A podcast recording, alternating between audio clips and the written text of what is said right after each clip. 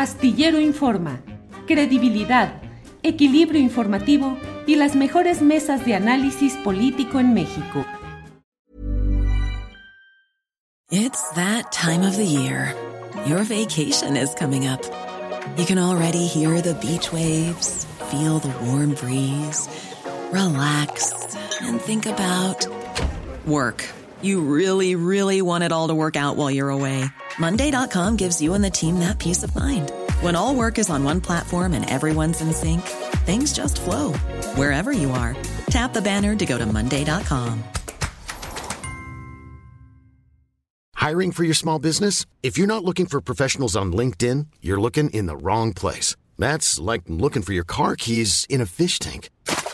LinkedIn helps you hire professionals you can't find anywhere else, even those who aren't actively searching for a new job but might be open to the perfect role. In a given month, over 70% of LinkedIn users don't even visit other leading job sites. So start looking in the right place. With LinkedIn, you can hire professionals like a professional. Post your free job on linkedin.com slash people today.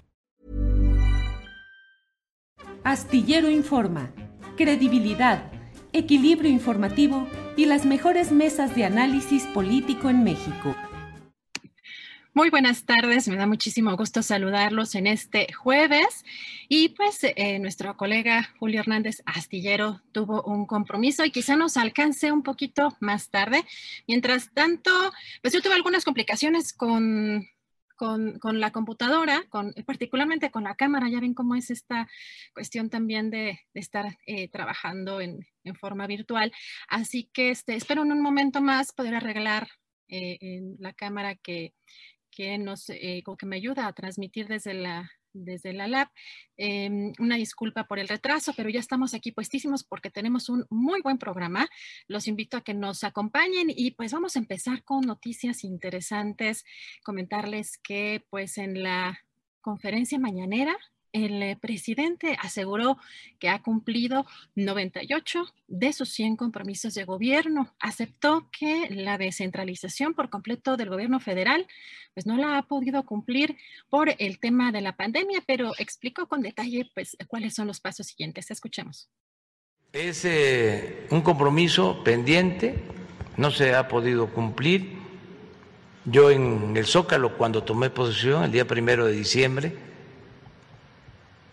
del 2018, eh, hice 100 compromisos con el pueblo, he cumplido 98, me faltan dos, y uno es el de la descentralización del gobierno federal, que no hemos podido sobre todo por la pandemia, la Secretaría de Energía sí cumplió, ya está en Villahermosa, eh, Segalmex está en Zacatecas, pero son muy pocas. Eh, tiene que estar en Oaxaca la Secretaría del Bienestar, eh, tiene que estar la Secretaría de Educación en Puebla turismo en Chetumal, Quintana Roo. Salud va a estar en Guerrero. El pasado fin de semana ya fuimos a ver el edificio donde va a estar en Acapulco. Estuvo también el doctor Jorge Alcocer y ya quedamos de que eh, a finales de este año tenemos ya que empezar la mudanza para despachar desde Guerrero en lo relacionado con salud. Falta que agricultura este, se traslade a su Obregón, Sonora, y así otras eh, secretarías. Pemex se tiene que ir a Ciudad del Carmen, Campeche.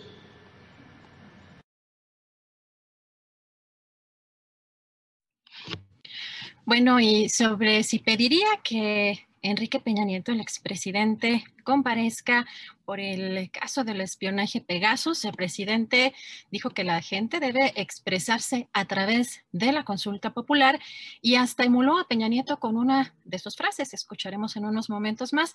También criticó al escritor Enrique Krause, a quien consideró que no sabe de política y está ofuscado porque señaló que su gobierno es una dictadura plebiscitaria y pues dijo es un contrasentido. Escuchemos. Considero que debe de expresarse la gente, el pueblo, los ciudadanos. Y para eso es la consulta que se va a llevar a cabo en 15 días, menos, en 20. Este de este domingo en ocho. Entonces, para eso es. Esa es mi opinión. Y no puedo hablar más porque si no me van a sancionar, me van a cepillar los del Tribunal Electoral. El otro día estaba leyendo a, a Krause, pero más que nada su, su mensaje de Twitter haciéndome una crítica, entre otras, ¿no? Dice, dictadura plebiscitaria. Fíjense lo absurdo. ¿Cómo va a haber una dictadura plebiscitaria? Pues es un contrasentido. La dictadura no puede ser plebiscitaria, porque plebiscito tiene que ver con la democracia. El problema de Krause es que no sabe de política, no sabe de ciencia política. Y además, si está ofuscado, pues más se confunde. Bueno, ya estamos aquí de regreso en unos momentos más. Damos más detalles de la conferencia mañanera y mucha más información. Tenemos una entrevista pues muy, muy interesante. Vamos a hablar de muchos aspectos de la pandemia y pues el sector salud, eh, muchas cosas que ustedes nos han preguntado y quieren saber. Tenemos ya aquí listísimo a pues el doctor Héctor L. Frisby, quien es médico, cirujano y especialista en salud pública. Y pues, doctor, pues muchísimas gracias por atender nuestra entrevista. La verdad es que es un honor tenerlo. Es un doctor que pues además ha sido muy popular también en las, en las redes sociales y pues hay mucha información, muchas cosas, muchos temas que queremos saber. Doctor, ¿cómo está? Muy buenas tardes. Buenas tardes, Adriana. Qué gusto saludarte. Pues doctor, eh, antes que nada quisiera preguntarle, pues estamos en lo que sería aquí en México una tercera ola de la pandemia. Vemos que por un lado hay mucha pues confianza ya quizá de algún sector de la población eh, pues de manera importante, pues pensamos que a lo mejor muchos ya estamos eh, vacunados y particularmente, doctor, pues los jóvenes eh, hay un repunte en los contagios y también incluso en las hospitalizaciones de jóvenes. ¿Cómo ve este tema eh, de la pues, tercera ola y también cómo, eh, pues, cómo está reaccionando la gente? Era algo que ya esperábamos, ya sabíamos que esto iba a pasar, incluso hace tres meses se los dije que en México esperábamos la tercera ola y que la tercera ola iba a ser mucho más pronunciada por dos razones. La primera es porque la fatiga de las personas ya no favorece a que se queden tan guardadas en su casa. La otra es que una gran cantidad de personas ya están vacunadas y eso genera una sensación de confianza. Y la tercera es porque ahora ya tenemos mayor acceso a pruebas diagnósticas y se van a diagnosticar más casos de pacientes infectados. Recuerden que en la primera y la segunda ola que tuvimos se diagnosticaban primordialmente los pacientes que buscaban atención hospitalaria.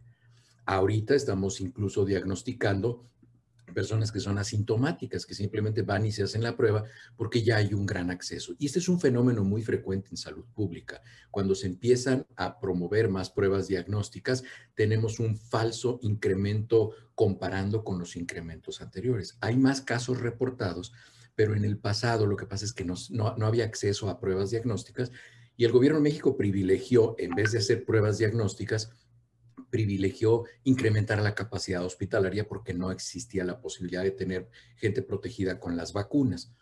Entonces, por eso es que estamos viendo un poco más de casos. Ahora, lo recomendable sería que las personas no vacunadas siguieran teniendo las precauciones universales como al principio de la pandemia y las personas que están vacunadas utilizaran cubrebocas. ¿Por qué las personas vacunadas tienen que utilizar cubrebocas?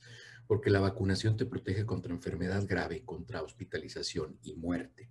No te protege contra infección. Son muy pocas vacunas que son esterilizantes. Una vacuna esterilizante es aquella que impide que nos infectemos.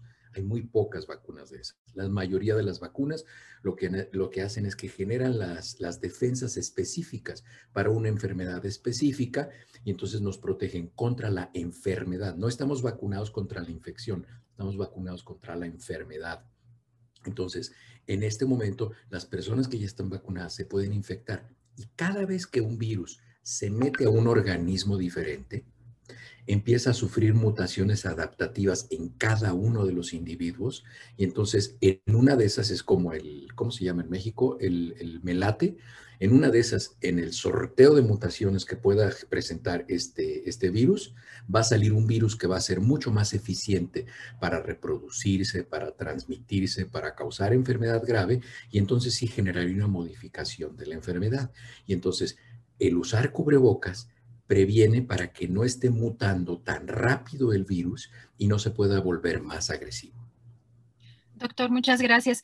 Hay un tema, eh, doctor, eh, interesante también en, cuestión de, pues, hasta geopolítica, eh, diría yo, con el tema de las vacunas la frontera, sobre todo ahorita con Estados Unidos, pues está cerrada y, siguen anunciando que pues es obviamente por el tema de COVID. Doctor, pero hay un tema ahorita que eh, pues hay inquietud de pues si para viajar la gente va a requerir o se va o los países van a obligar a que sea solo determinada vacuna ¿no? La que sea aceptada.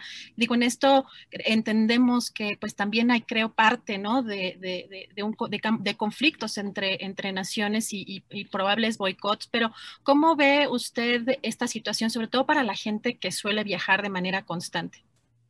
Mire, eh, el hecho de que un país decida restringir la entrada de sus viajantes, como lo hizo ya Francia, es por cuestiones económicas, eh, políticas no tiene ninguna explicación desde el punto de vista de salud pública. Entonces, desafortunadamente, la, conversación de COVID se ha contaminado mucho, tanto por cuestiones de política interna de los países, que ha sucedido en todos los países, ese desorden que se trae en México, que entre esto y que aquello, y que si esto no sirve, eso, eso sucede aquí en Estados Unidos y está sucediendo en el resto del mundo. Y se ha contaminado la conversación con temas de política interna y con temas también económicos y de geopolítica. Recuerden que el primer escándalo y la primera mala reputación que hubo de una vacuna fue la vacuna de AstraZeneca, que decían que causaba trombosis y todo esto. Y ya vimos que no es cierto.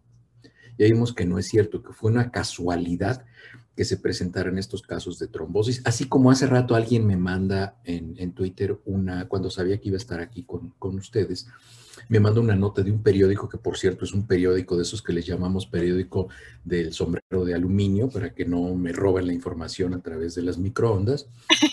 Entonces, son, son ese tipo de periódicos y publican una nota en la cual dice, la gente vacunada se sigue muriendo. Pues sí, pues no es el elixir de la vida, la gente se va a seguir muriendo y se va a seguir muriendo de muchas otras causas. Entonces, hay que ser muy cuidadoso con lo que escuchamos. Entonces, en este caso, pues se ha contaminado mucho la conversación por cuestiones políticas y económicas. Y lo que les decía de la vacuna de AstraZeneca, la vacuna de AstraZeneca fue creada en la Universidad de Oxford, en el Reino Unido. Y entonces, cuando sale al mercado, es cuando entra en, vigor el, Brexit. Entonces, no podía Europa aceptar tan abiertamente una vacuna producida en el Reino Unido que les acaba de hacer el desdén de salirse del tratado de la Unión Europea. Entonces, son cuestiones de economía y de geopolítica que contaminan la conversación de salud pública y eso es absolutamente inapropiado. Y ahora, bueno, pues China se está apropiando de muchos contextos económicos en el mundo y obviamente las vacunas chinas pues están siendo objeto del ataque, incluso el, decir, el decir la palabra chino este, pues es hasta peyorativo en algunas cosas, ¿no? Es que este, esto está en chino, es decir, no le entienden, ¿no? Qué interesante, doctor. Eh, creo que en este tema, pues, no hay muchas dudas, sobre, sobre todo en la, en la cuestión de las vacunas y, pues, evidentemente, pues, nosotros como sociedad, pues, vemos publicadas precisamente muchas informaciones y por eso acudimos a especialistas como usted, doctor. Y hoy, el día de hoy vimos una nota eh, publicada en The Guardian en donde eh, supuestamente hay un estudio que demostraría la caída de anticuerpos a las, a las pocas anticuerpos, a las pocas semanas de haber tenido la aplicación de la segunda dosis de la vacuna. Esto quiere decir que se requiere entonces entonces una eh, tercera eh, dosis, por lo que se entiende en este estudio, ¿eso lo, podremos esperar, digamos, de manera eh, pues mayoritaria, doctor? Todavía no hay, este, todavía no hay una información certera al respecto. Hasta ahorita, el nivel de protección que se genera con la vacuna es bastante útil. Y recuerden, Recuerden esto, yo veo que mucha gente me escribe en Twitter y me dice es que me fui a hacer la prueba de anticuerpos anti-SARS-CoV-2 y me salió negativa después de la vacunación. Claro, es muy probable que les vaya a salir negativa. La única razón por la que les sale positiva es porque se infectaron y pudieron haber sido asintomáticos o sintomáticos. Las vacunas no generan anticuerpos anti-SARS-CoV-2 generan eh, anticuerpos neutralizantes o linfocitos T activados contra la estructura viral que se utilizó para diseñar, para manufacturar esa vacuna. Para eso va a salir. ¿Y quién sabe eso? ¿Quién proporciona esa información? El laboratorio que produce cada una de las vacunas. Entonces, hay que tener mucho cuidado con los estudios que se leen. Yo veo que más o menos en este año y medio que ha estado el COVID, hay personas que me debaten de una manera muy rabiosa y muy furiosa en Twitter. Y pues bueno, este, pues es que en un año y medio no van a entender las cosas como, como deben de entenderse, ¿no? Y lo veo aquí en el chat, lo estoy leyendo y, este, y nos dicen y me ponen ahí que la efectividad y el porcentaje y usted tiene que entender, sí, seguramente yo soy el que no entiendo, ¿no? Entonces, deben de serenarse y de acudir a fuentes informativas confiables.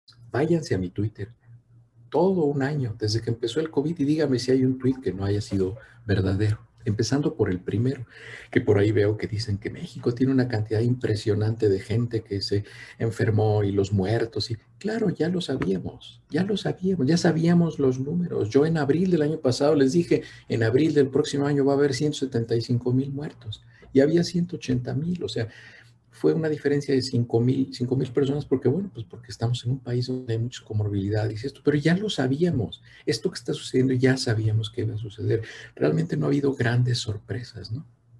Doctor, entra a, un momento creo que muy interesante eh, y que quería también platicar con usted, porque precisamente es curioso, y hoy también veía un comentario de la escritora Sabina Berman, que veíamos, por ejemplo, el actuar de gente como eh, el empresario Ricardo Salinas Pliego de no nada más pues no respetar las eh, em, las medidas sanitarias, sino incluso llamar eh, a través de sus conductores de televisión a, prácticamente a la desobediencia en, temas tan delicados y fundamentales que podrían considerarse quizá de seguridad nacional en, temas pues, de salud pública.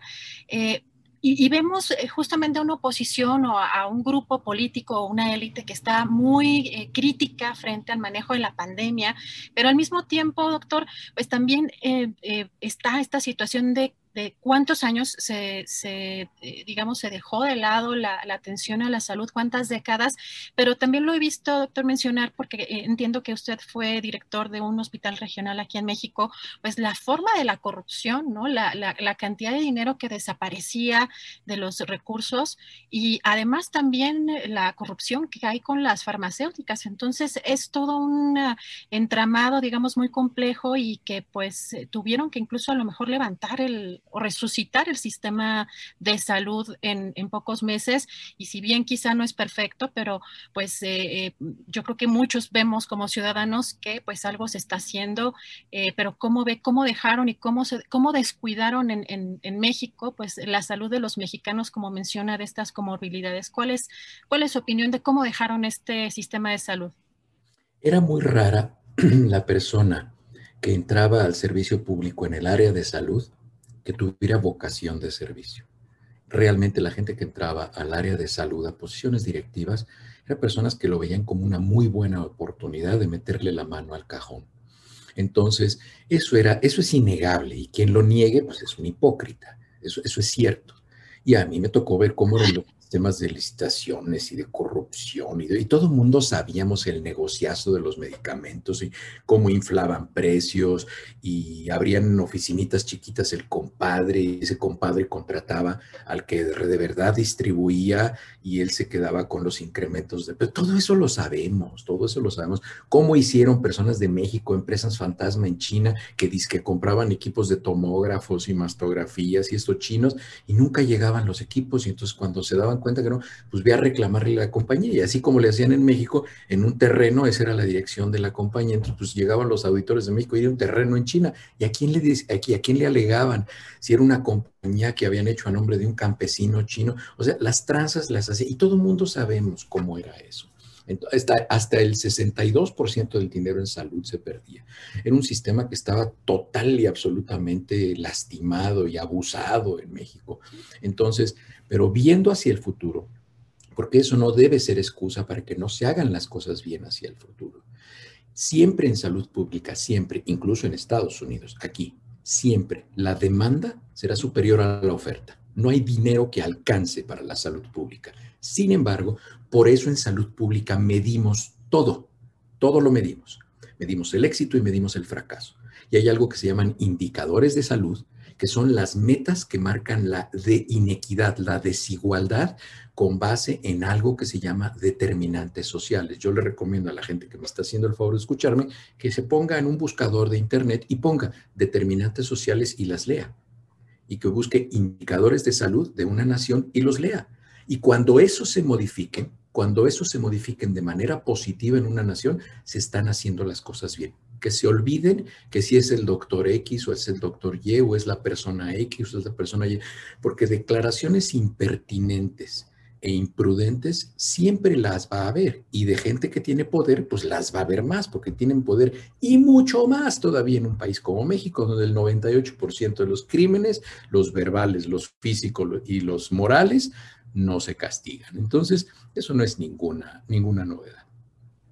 Doctor, en su experiencia pues porque hemos visto que, por ejemplo, por lo menos aquí en este programa, si se mencionan algunas farmacéuticas como PISA o eh, la corrupción dentro de este sector, empiezan unas campañas brutales en, redes sociales eh, que, se evidencian que son, que son manejadas o que son, que son movidas, pero entendemos que se tocan ciertas fibras como muy sensibles o, muy radicales y eh, esta acción que llevó a cabo el presidente, ¿cómo la ve usted en términos de si realmente se habría acabado ya con esta corrupción? ¿Realmente son sectores eh, muy corrompidos? Eh, pues me imagino, este, internacionalmente llamó la atención, por ejemplo, que en el caso de, las declaraciones que dio el propio presidente, decía que pues ni siquiera la oficina de la ONU había logrado en varios meses pues adquirir ciertos medicamentos y, destacaba los logros del gobierno de algunos de los funcionarios que, en aproximadamente un mes lograron adquirir eh, pues ciertos medicamentos, pero realmente el presidente se metió con, con, con poderes muy, muy fuertes.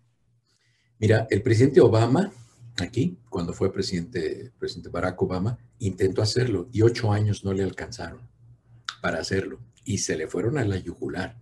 Y muchas de las campañas de desprestigio que le hicieron al presidente Obama. Mira, yo te voy a decir algo. Yo a los presidentes de un país los respeto, porque el respeto enaltece a quien lo da, no a quien lo recibe.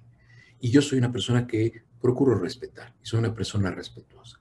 Entonces, el presidente Obama trató de hacerlo. Ahora le está tratando de hacer el presidente que está en México, el presidente López Obrador, y le va a costar mucho trabajo. Y en México fallaban los dos aspectos de la distribución de los medicamentos. La distribución de los medicamentos tiene dos esferas que son completamente diferentes y las dos en México estaban mal. La primera esfera es la adquisición de los medicamentos, la licitación, la selección y la compra de medicamentos. Eso es el aspecto global de salud pública. Y la otra es la distribución del medicamento, es decir, que el paciente tenga la cajita en su mano. Son dos cosas completamente diferentes. Y yo veo que en las críticas que ponen en Twitter las confunden, intercambian lo que es la licitación y que el paciente tenga sus medicamentos. En México no funcionaba la licitación porque estaba terriblemente corrompida y era eficiente. Ese proceso de licitación y compra de medicamentos era eficiente uno de cada 20 pesos que se gastaban. Es decir, de cada 20 pesos que se gastaban, uno se traducía en medicamentos y los otros 19 se perdían en quién sabe qué. Y luego el sistema de distribución de las medicinas también se le cedió a las compañías farmacéuticas y entonces ya tampoco había medicinas en las, en las farmacias de los hospitales. Y además, y además, en los hospitales hay robo hormiga, que a veces es más bien un robo elefante, pero en, en los hospitales se roban los medicamentos. Es decir, era como cargar una botella de agua de estas que los, no voy a ser, no voy a ser comercial, pero de los garrafones estos de, de, agua grandotes que hay en México, pero querer, querer cargarlo en una coladera o en trapos. O sea, se iba el dinero por todos lados. Entonces, eran unas pérdidas impresionantes. fallaba la compra, la licitación de los medicamentos, fallaba la distribución y fallaba la entrega a las personas. El que siempre perdía era el paciente. Y ese es el problema. Lo, que tenemos que hacer en el sistema de salud siempre es tomar a la persona, al paciente, a, la gente y ponerla en el centro. Y cualquier estrategia que nosotros generemos de salud pública, que la pregunta siempre sea, esto, esto que yo estoy planeando, ¿cómo afecta positivamente a la persona? Lo hago cómo afecta positivamente a la persona que yo tenga cuates y que se enriquezcan y que se vuelvan putridamente ricos, cómo beneficia a la persona. No la beneficia, entonces no lo hago. Pero para eso se necesita tener vergüenza y tener ética. Doctor, entonces, pues de alguna manera todavía le faltaría un camino largo al presidente para librar, digamos, esta no lo va a lograr, no lo va a lograr en seis años. Él puede, él puede empezar a modificarlo, porque no te creas, hay muchas personas que están y me están escuchando probablemente ahorita y que estaban metidas en el enjuague de la tranza de los medicamentos que saben que con el presidente, como es muy terco, no van a poder. Desde ahorita ya están viendo cómo le van a hacer y con quién le van a hacer. Ellos son los más interesados en saber quién va a ser el próximo presidente para empezar a comprarlo. Qué fuertes palabras, doctor. Es que precisamente nosotros hemos visto que hay temas muy delicados que tocan intereses o fibras muy sensibles y que de pronto se vuelven campañas eh, virales, se vuelven campañas pues contra periodistas, contra algunos de nuestros colaboradores. Y pues, híjole, doctor, muy interesante todo lo que nos comenta. Em, pues si me permite, pues... Eh, invitarlo próximamente. La verdad es que es muy interesante platicar con usted, doctor.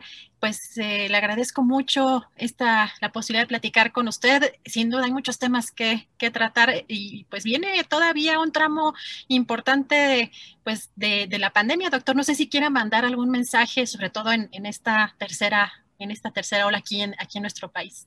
Pues lo mejor que pueden hacer es que en cuanto puedan se vacunen, cualquier vacuna, todas las vacunas son buenas. Estas variaciones que tienen de eficacia y eficiencia y protección, esto son marginales. Todas las vacunas son buenas, todas, absolutamente todas.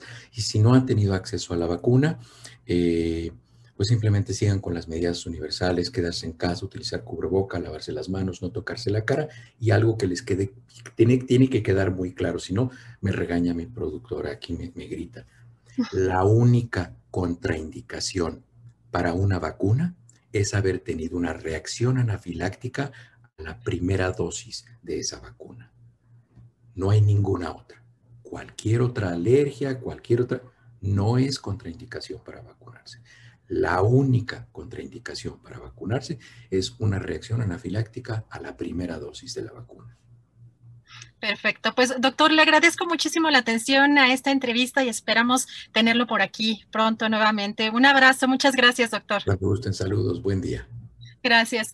Pues eh, interesantísimo platicar con el doctor Héctor L. Frisby y pues tendremos muy pronto, nuevamente lo vamos a invitar muy pronto porque hay muchísimos temas que platicar con él. Vamos a continuar con algo de información de, eh, pues del día de hoy. La verdad es que hay muchos temas informativamente relevantes.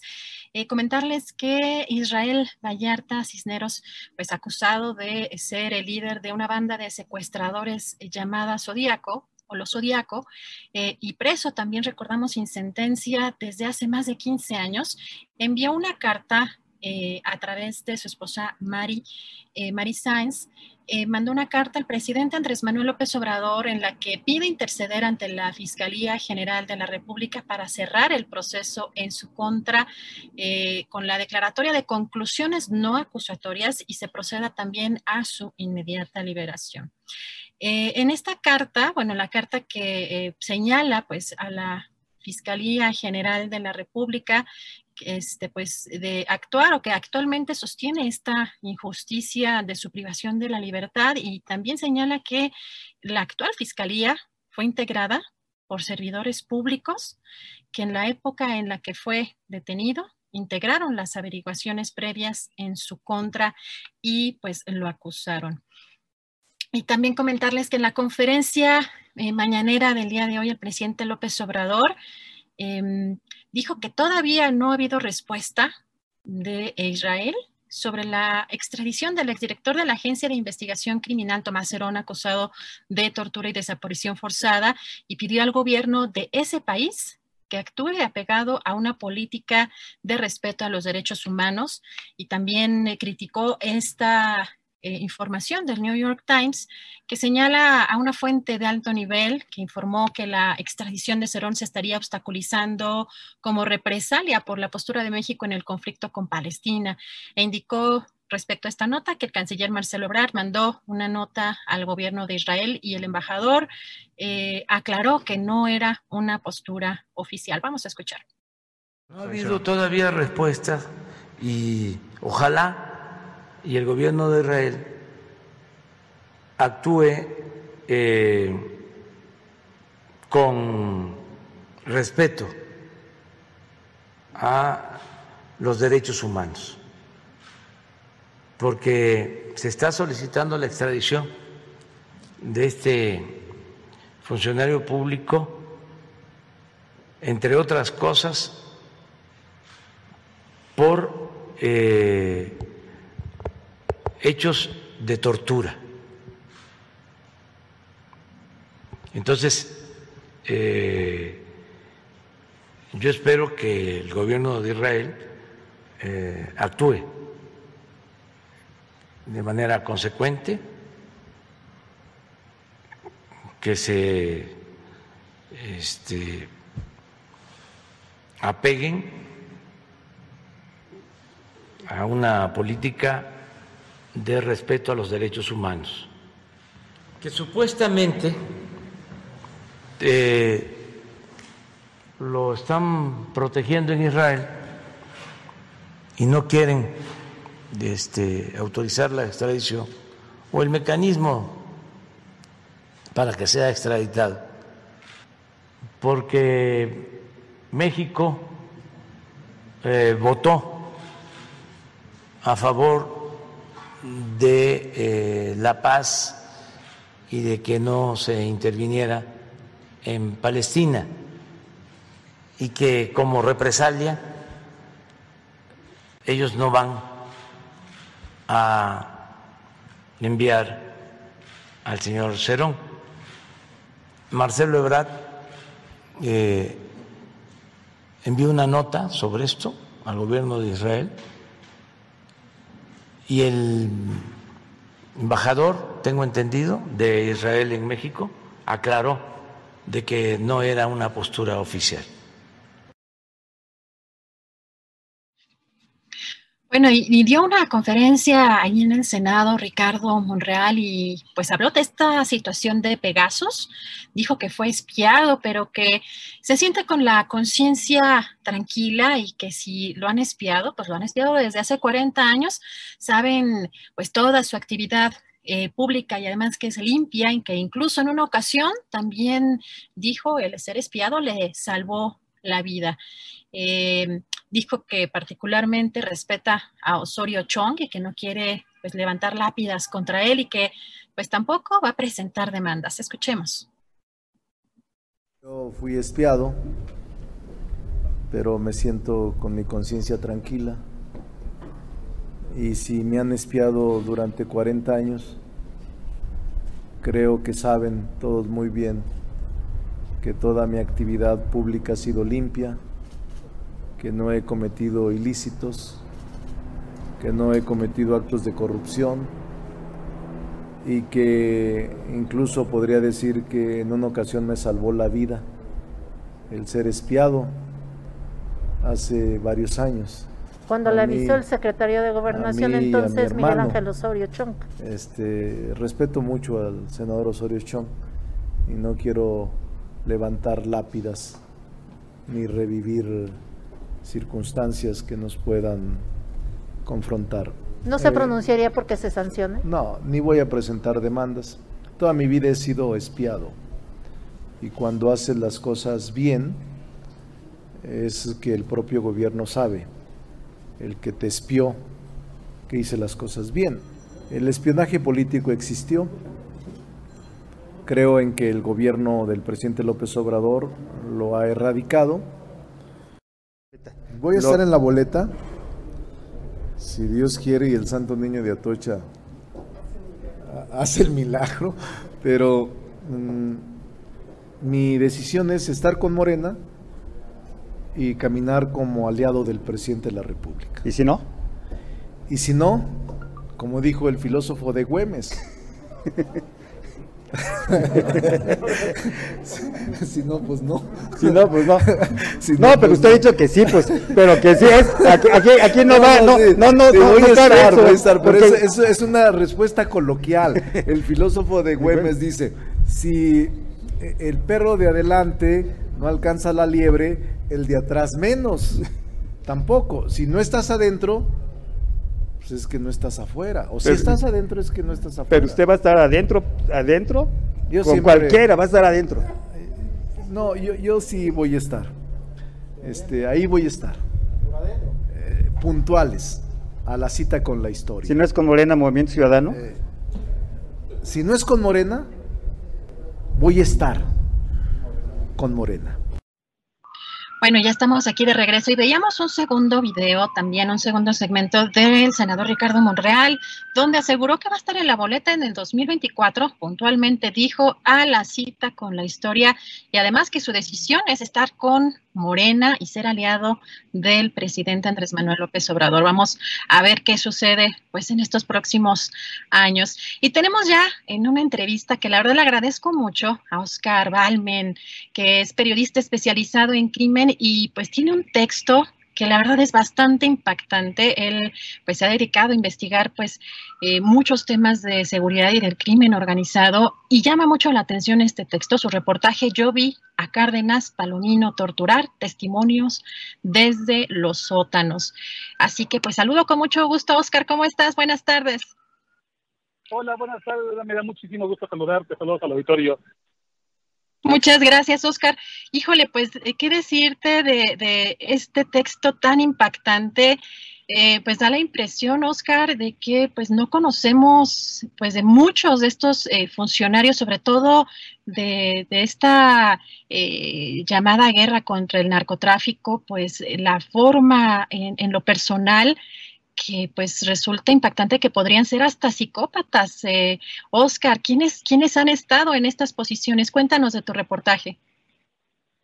Así es, mira, yo hablaba con tres ex policías federales que habían participado en la, en la Agencia Federal de Investigaciones, que ya, que ya no existe, en la Policía Federal, que tampoco existe ya. Y estos tres, estas tres fuentes me hablaban de cómo habían sido testigos de la manera en que Luis Cárdenas Palomino torturaba a los acusados y cómo incluso tenía una casa preferida de tortura que estaba ubicada en la alcaldía Miguel Hidalgo en la Ciudad de México. Y una de las cosas que más me llamaron la atención cuando estaba escuchándolos hablar de todo lo que veían era la manera en que parecía que Cárdenas Palomino disfrutaba torturar a los acusados. Me hablaron de cómo asfixiaba eh, con, bolsas de plástico, cómo incluso ellos eh, vieron que Cárdenas Palomino entraba a, varias salas que estaban dentro del centro de mando de lo que es hoy la Guardia Nacional, allí en Iztapalapa, y cómo cuando él salía, mágicamente al acusado se le, había, le habían arrancado ya las uñas, por ejemplo, o lo habían metido en tambos con agua para poder obtener confesiones. Y algo que también me llamó mucho la atención es la descripción que hacían de Cárdenas Palomino, alguien que realmente disfrutaba torturar, alguien que en el rostro se le notaba la satisfacción. Uno de ellos me decía, uno de los policías, me decía, yo no estudié psicología, pero me parece que el tipo era un psicópata. Y yo pienso, híjole, de verdad es que durante esos años eh, probablemente la seguridad del país estuvo a cargo de psicópatas con placa, con uniforme. Déjame decirte, que además estos tres fuentes con las que yo pude platicar son agentes que todavía incluso hoy que Luis Cárdenas Palomino está recluido en el penal de Altiplano por acusado de tortura, eh, hoy todavía le tienen mucho miedo, no van a hablar de manera abierta con su nombre real hasta que no tenga una sentencia firme que lo mantenga ya lejos de las calles por un buen rato. Sin embargo, el proceso de verificación en MX eh, fue muy riguroso y algo que sí podemos decir un poco para darle garantías al lector es que estos tres, eh, estas tres fuentes forman parte de dos organizaciones importantes. Una se llama Ciudadanos Uniformados AC y otra se llama Red Nacional de Asociaciones Policíacas, que nos permitieron, permitieron que publicáramos eh, de dónde habíamos obtenido estos testimonios, porque son muy impactantes y creo que además contribuyen a tirar este pacto de silencio que se que se ha construido alrededor de personajes como Genaro García Luna, Cárdenas Palomino, Ramón Pequeño. Hoy que esos personajes ya no tienen el poder que tenían como lo, como lo tenían en el, en el sexenio de Felipe Calderón, comienza a hablar la gente, comienza a saberse qué tipo de personas realmente eran y cómo de verdad la tortura era un instrumento sistematizado durante ese sexenio. Híjole, Oscar, eh, te pediría tu análisis, sobre todo de en esta forma de operar de eh, Cárdenas Palomino y con tu experiencia en este tema, pues de, seguridad y, del crimen. Eh, lo que deja a lo mejor entrever un poco estos testimonios es que habría cientos de personas eh, acusadas deliberadamente o siendo chivos expiatorios, pero cientos de personas particularmente por este tipo de personajes o por este personaje en particular. Y en el caso de, los testimonios de este gusto por la tortura, ¿no? Que quizá solamente son personas que se habrían eh, cruzado en el camino de, Cárdenas Palomino. Eh, ¿Cómo ves este, este tema y sobre todo en esta, en esta, en esta administración de pues Felipe Calderón, de pues de la mano de Genaro García Luna y pues este personaje que ahora está detenido, Cárdenas Palomino? Sí, completamente. Una de las grandes preocupaciones de estos eh, ex agentes, de esos ex policías con los que platiqué, es justamente que ellos sabían, eh, lo, lo intuían, que gran parte de las personas que estaban siendo torturadas eran inocentes. También creo que hablan conmigo, Adriana, porque tienen un cargo de conciencia muy grande. Ellos no pudieron hacer nada por salvar a estas personas y me lo decían muy claramente. Si tú te metías con alguna decisión de Cárdenas Palomino, había mecanismos para poder callarte. El más usual en esos años, por ejemplo, era que te hacían eh, reprobar el examen de control de confianza. Alguien rápidamente te ponía las respuestas incorrectas, te hacían que debías reprobar, y entonces te acusaron de delincuencia organizada y tú quedabas en prisión.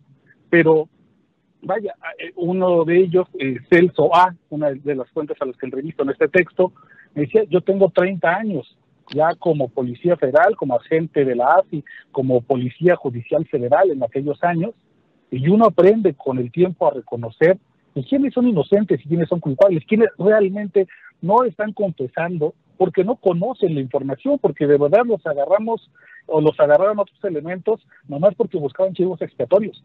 Y a mí me queda claro durante muchas ocasiones que a muchos chicos, sobre todo hombres jóvenes, albañiles, carpinteros, gente de oficios con una baja escolaridad, con pocos contactos para poder salir airosos de una detención y ser enviados al centro de mando en Iztapalapa de lo que antes era la Policía Federal o el Guardia Nacional. Muchos de ellos terminaron en, prisión por, con sentencia de delincuencia organizada de 50 a 60 años sin deberla ni temerla. Porque además poco importaba realmente a Luis Cárdenas Palomino y a su gente que los verdaderos culpables de los crímenes atroces que pasaron en aquellos años estuvieran pagando por sus actos. Lo que les interesaba era llenar la cuota de detenidos, hacer esas presentaciones eh, fastuosas, seguramente tú lo debes recordar muy bien, eran los tiempos en que a los grandes capos, incluso ni siquiera grandes capos, medianos integrantes, supuestos integrantes de delincuencia organizada, se les presentaba en el hangar de la Policía Federal y se les daba el trato como si de verdad fueran los grandes, las grandes mentes maestras. En realidad eso era, buscaron únicamente llenar la cuota del show mediático para que para que apareciera como que el gobierno estaba realmente haciendo una limpia de delincuentes en la calle y la realidad es que pues no era así. Ahora, a mucha gente, y eso, eso me pasó cuando leí los comentarios una vez que publicamos el texto en MX, decía, bueno, pero es que entonces, ¿cómo quieren que traten a los delincuentes? No, pues hay no dura, hay que hacer que confiesen sus, sus crímenes eh, utilizando cualquier tipo de herramientas. Bueno, la realidad es que la tortura no solamente es tremendamente ineficaz, porque los expedientes judiciales, los casos judiciales se caen cuando un juez advierte tortura, ya no es como antes, sino que además nos impide conocer si realmente los acusados somos culpables o no porque la violencia con la que Luis Cárdenas Palomino y su séquito de bandidos ejercía los maltratos indignos y inhumanos hacía que cualquiera confesara hasta que había mandado a asesinar al Papa.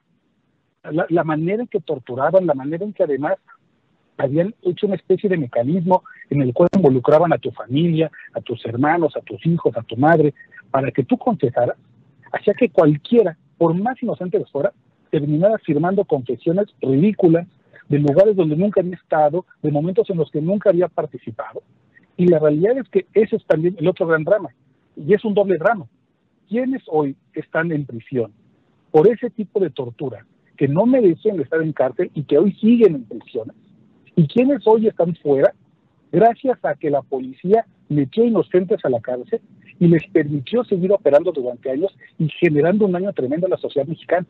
Ese doble drama también deben responder Cárdenas Palomino, Genaro García Luna, Ramón Pequeño, pero también muchos en mandos medios que por colusión, que por intereses económicos participaron de este tipo de, de delitos atroces. Oscar, me atrevería a preguntarte eh, con tu experiencia en, este, en estos temas y en tu reporteo, en estos testimonios, en estas pláticas que tú has tenido con policías, ex policías, con exfuncionarios, con testigos, eh, incluso pues también con, militares. Me atrevería a preguntarte si eh, tú, por ejemplo, ves en los pocos avances que se ven en, en, esta actual administración en materia de, seguridad e incluso pues también en, hay procesos ahí detenidos en, o que vemos muchos detenidos en la Fiscalía General de la República. ¿Tú ves em, que a lo mejor muchos elementos todavía de las administraciones anteriores sigan en, predominando en este gobierno y sean los que están deteniendo quizá eh, pues avances en, materia de seguridad? Sobre todo ahora que veo que también eh, pues eh, hoy publicaste sobre Aguililla y, y pues hay mucha información en las últimas semanas de una gran violencia en diferentes entidades de, la República. ¿Cómo ves esto, Oscar? Mira, lamentablemente el círculo de Genaro García Luna, de Cárdenas Palomino y de Ramón Pequeño no ha salido del todo de las instituciones, por más que haya cambiado de gobierno de Felipe Calderón a Enrique Peña Nieto y de Enrique Peña Nieto a Andrés Manuel López Obrador. La realidad es que muchos mandos medios siguen hoy en las instituciones de gobierno eh, ha habido varias denuncias al respecto. Se trata de mandos relativamente pequeños, con un eh, con, jefes de unidad, directores de departamentos, pero en esos pequeños espacios es justamente donde se esconden las grandes decisiones judiciales. Cancelar o no una orden de aprehensión, ir o no tras una retención, hacer que alguien se presente ante el Ministerio Público Federal o no. Y lamentablemente todavía hay gente cercana a estos personajes que siguen dentro de las instituciones, no ha habido una limpia por completo, especialmente en la Fiscalía General de la República y en eh, la Secretaría de la Defensa Nacional. Ahí es donde todavía se encuentran los recarios de este viejo régimen y a mí todavía me preocupa mucho que después de platicar con ellos, con esas fuentes, esos jefes policiales judiciales y federales, yo les preguntaba si sentían algún tipo de esperanza de que Cárdenas Palomino pudiera pues, pagar sus culpas, que no hay que olvidar que además del proceso judicial que tiene aquí en México, tiene otro pendiente en Estados Unidos, en la misma corte que Genaro García Luna. Y estos ex policías federales me decían que realmente su esperanza es muy pequeña, porque lamentablemente Cárdenas Palomino es solamente el síntoma de una enfermedad más grave y además de un sistema que se fue construyendo con los años. Lamentablemente muchas de las personas que hoy están también al frente de las instituciones de Procuración de Justicia se formaron con ellos. Y va a ser muy difícil que puedan eh, quitarse estos malos vicios, estas malas prácticas, de obtener confesiones, pues quemando los testículos, golpeando, eh, golpeando las partes blandas del cuerpo, asfixiándolos con bolsas de plástico, quitándoles las uñas. Y suena terrible, pero hay que decirlo que eso siguen siendo prácticas que hoy todavía hoy vemos. Vemos además ese tipo de prácticas muy claramente todavía como una herramienta casi, casi este, de manual en varios estados de la República, en el norte del país, por ejemplo, hay muchos casos escandalosos de cómo todavía la Guardia Nacional, algunos elementos siguen utilizando este tipo de métodos inhumanos. Decían, hay poca esperanza. Esto es una escuela. Esto, esto fue un método que por años se enseñó y que, y que hoy todavía muchos compañeros piensan que es la única manera de, de confrontar al crimen organizado. Así que todavía, lamentablemente, Cárdenas Palomino es un cáncer que hizo metástasis y hoy no sabemos hasta qué punto lo que él provocó ha enfermado a nuestro sistema judicial mexicano. Híjole, qué fuertes palabras, pero tienen todo el sentido, Oscar, con, pues muchas de las cosas que estamos viendo en, el país. Oscar, te agradezco muchísimo eh, la atención a esta entrevista y pues esperamos tenerte por acá de visita pronto. Claro que sí, te mando un abrazo, saludos al auditorio. Gracias, gracias a Oscar, gracias, un abrazo. Pues muy interesante entrevista con pues Oscar Balmen. Eh, lo pueden leer en MX, la verdad es que es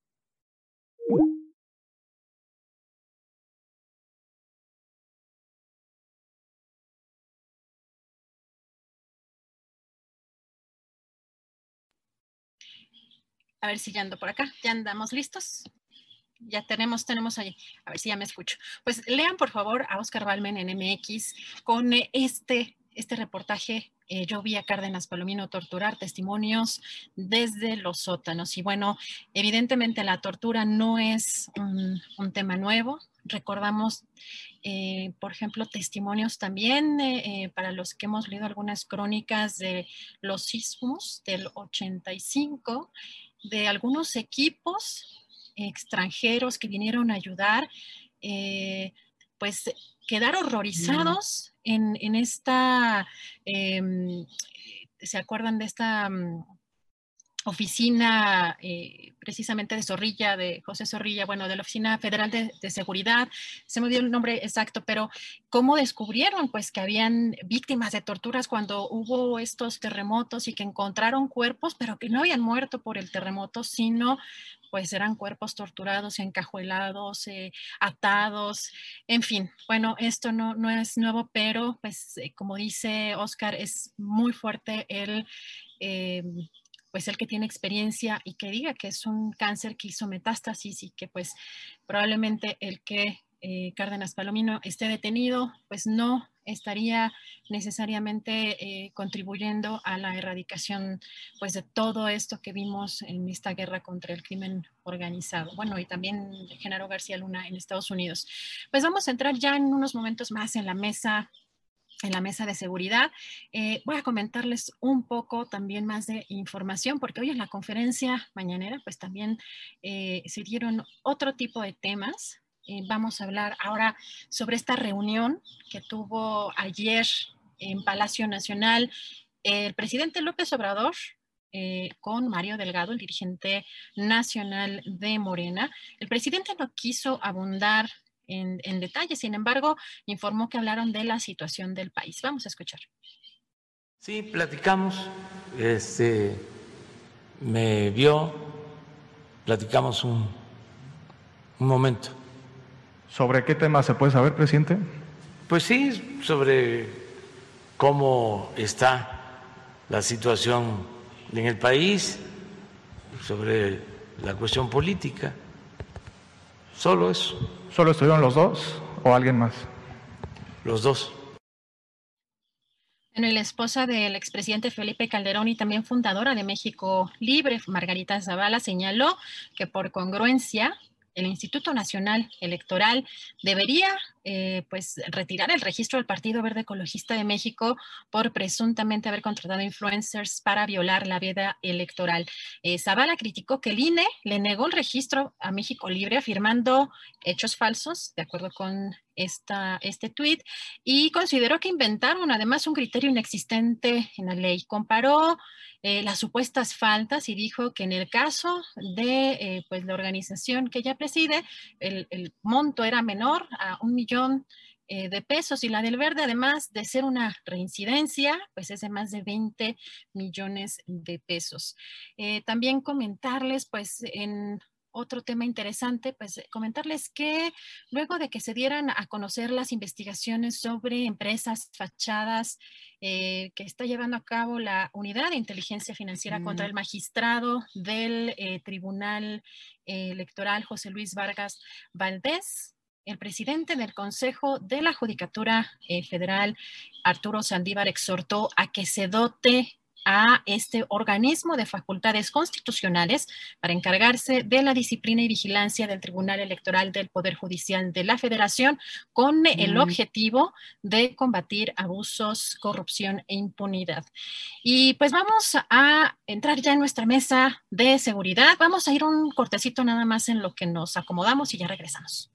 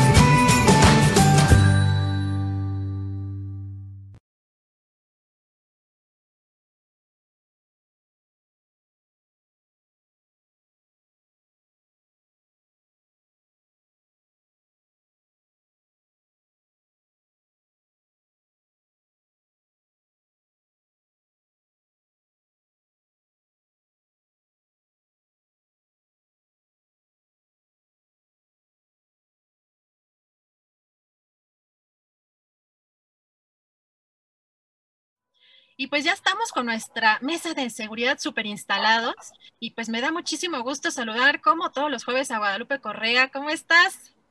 Hola Adriana, ¿cómo estás? Mucho gusto saludarte, saludar a Víctor, saludar a Ricardo. Un placer estar con todos ustedes. Muy buenas, muy buenas tardes. Muchas gracias. Víctor Ronquillo, ¿cómo estás? Muy buenas tardes.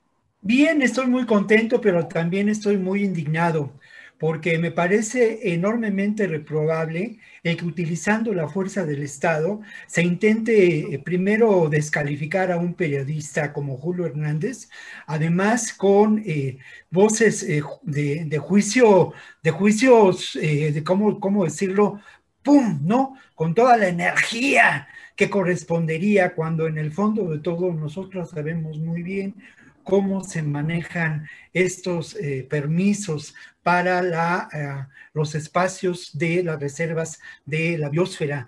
Hay muchos intereses eh, de megaproyectos que están en camino y no puede utilizarse la fuerza del Estado mexicano para descalificar a un periodista como Julio Hernández, de tal modo que de verdad me gana, me gana la indignación y me parece enormemente reprobable. Ya lo decía yo, fíjate que en Argentina se realiza algo similar, pero no se hace con la fuerza del Estado, se hace con el oficio de los periodistas.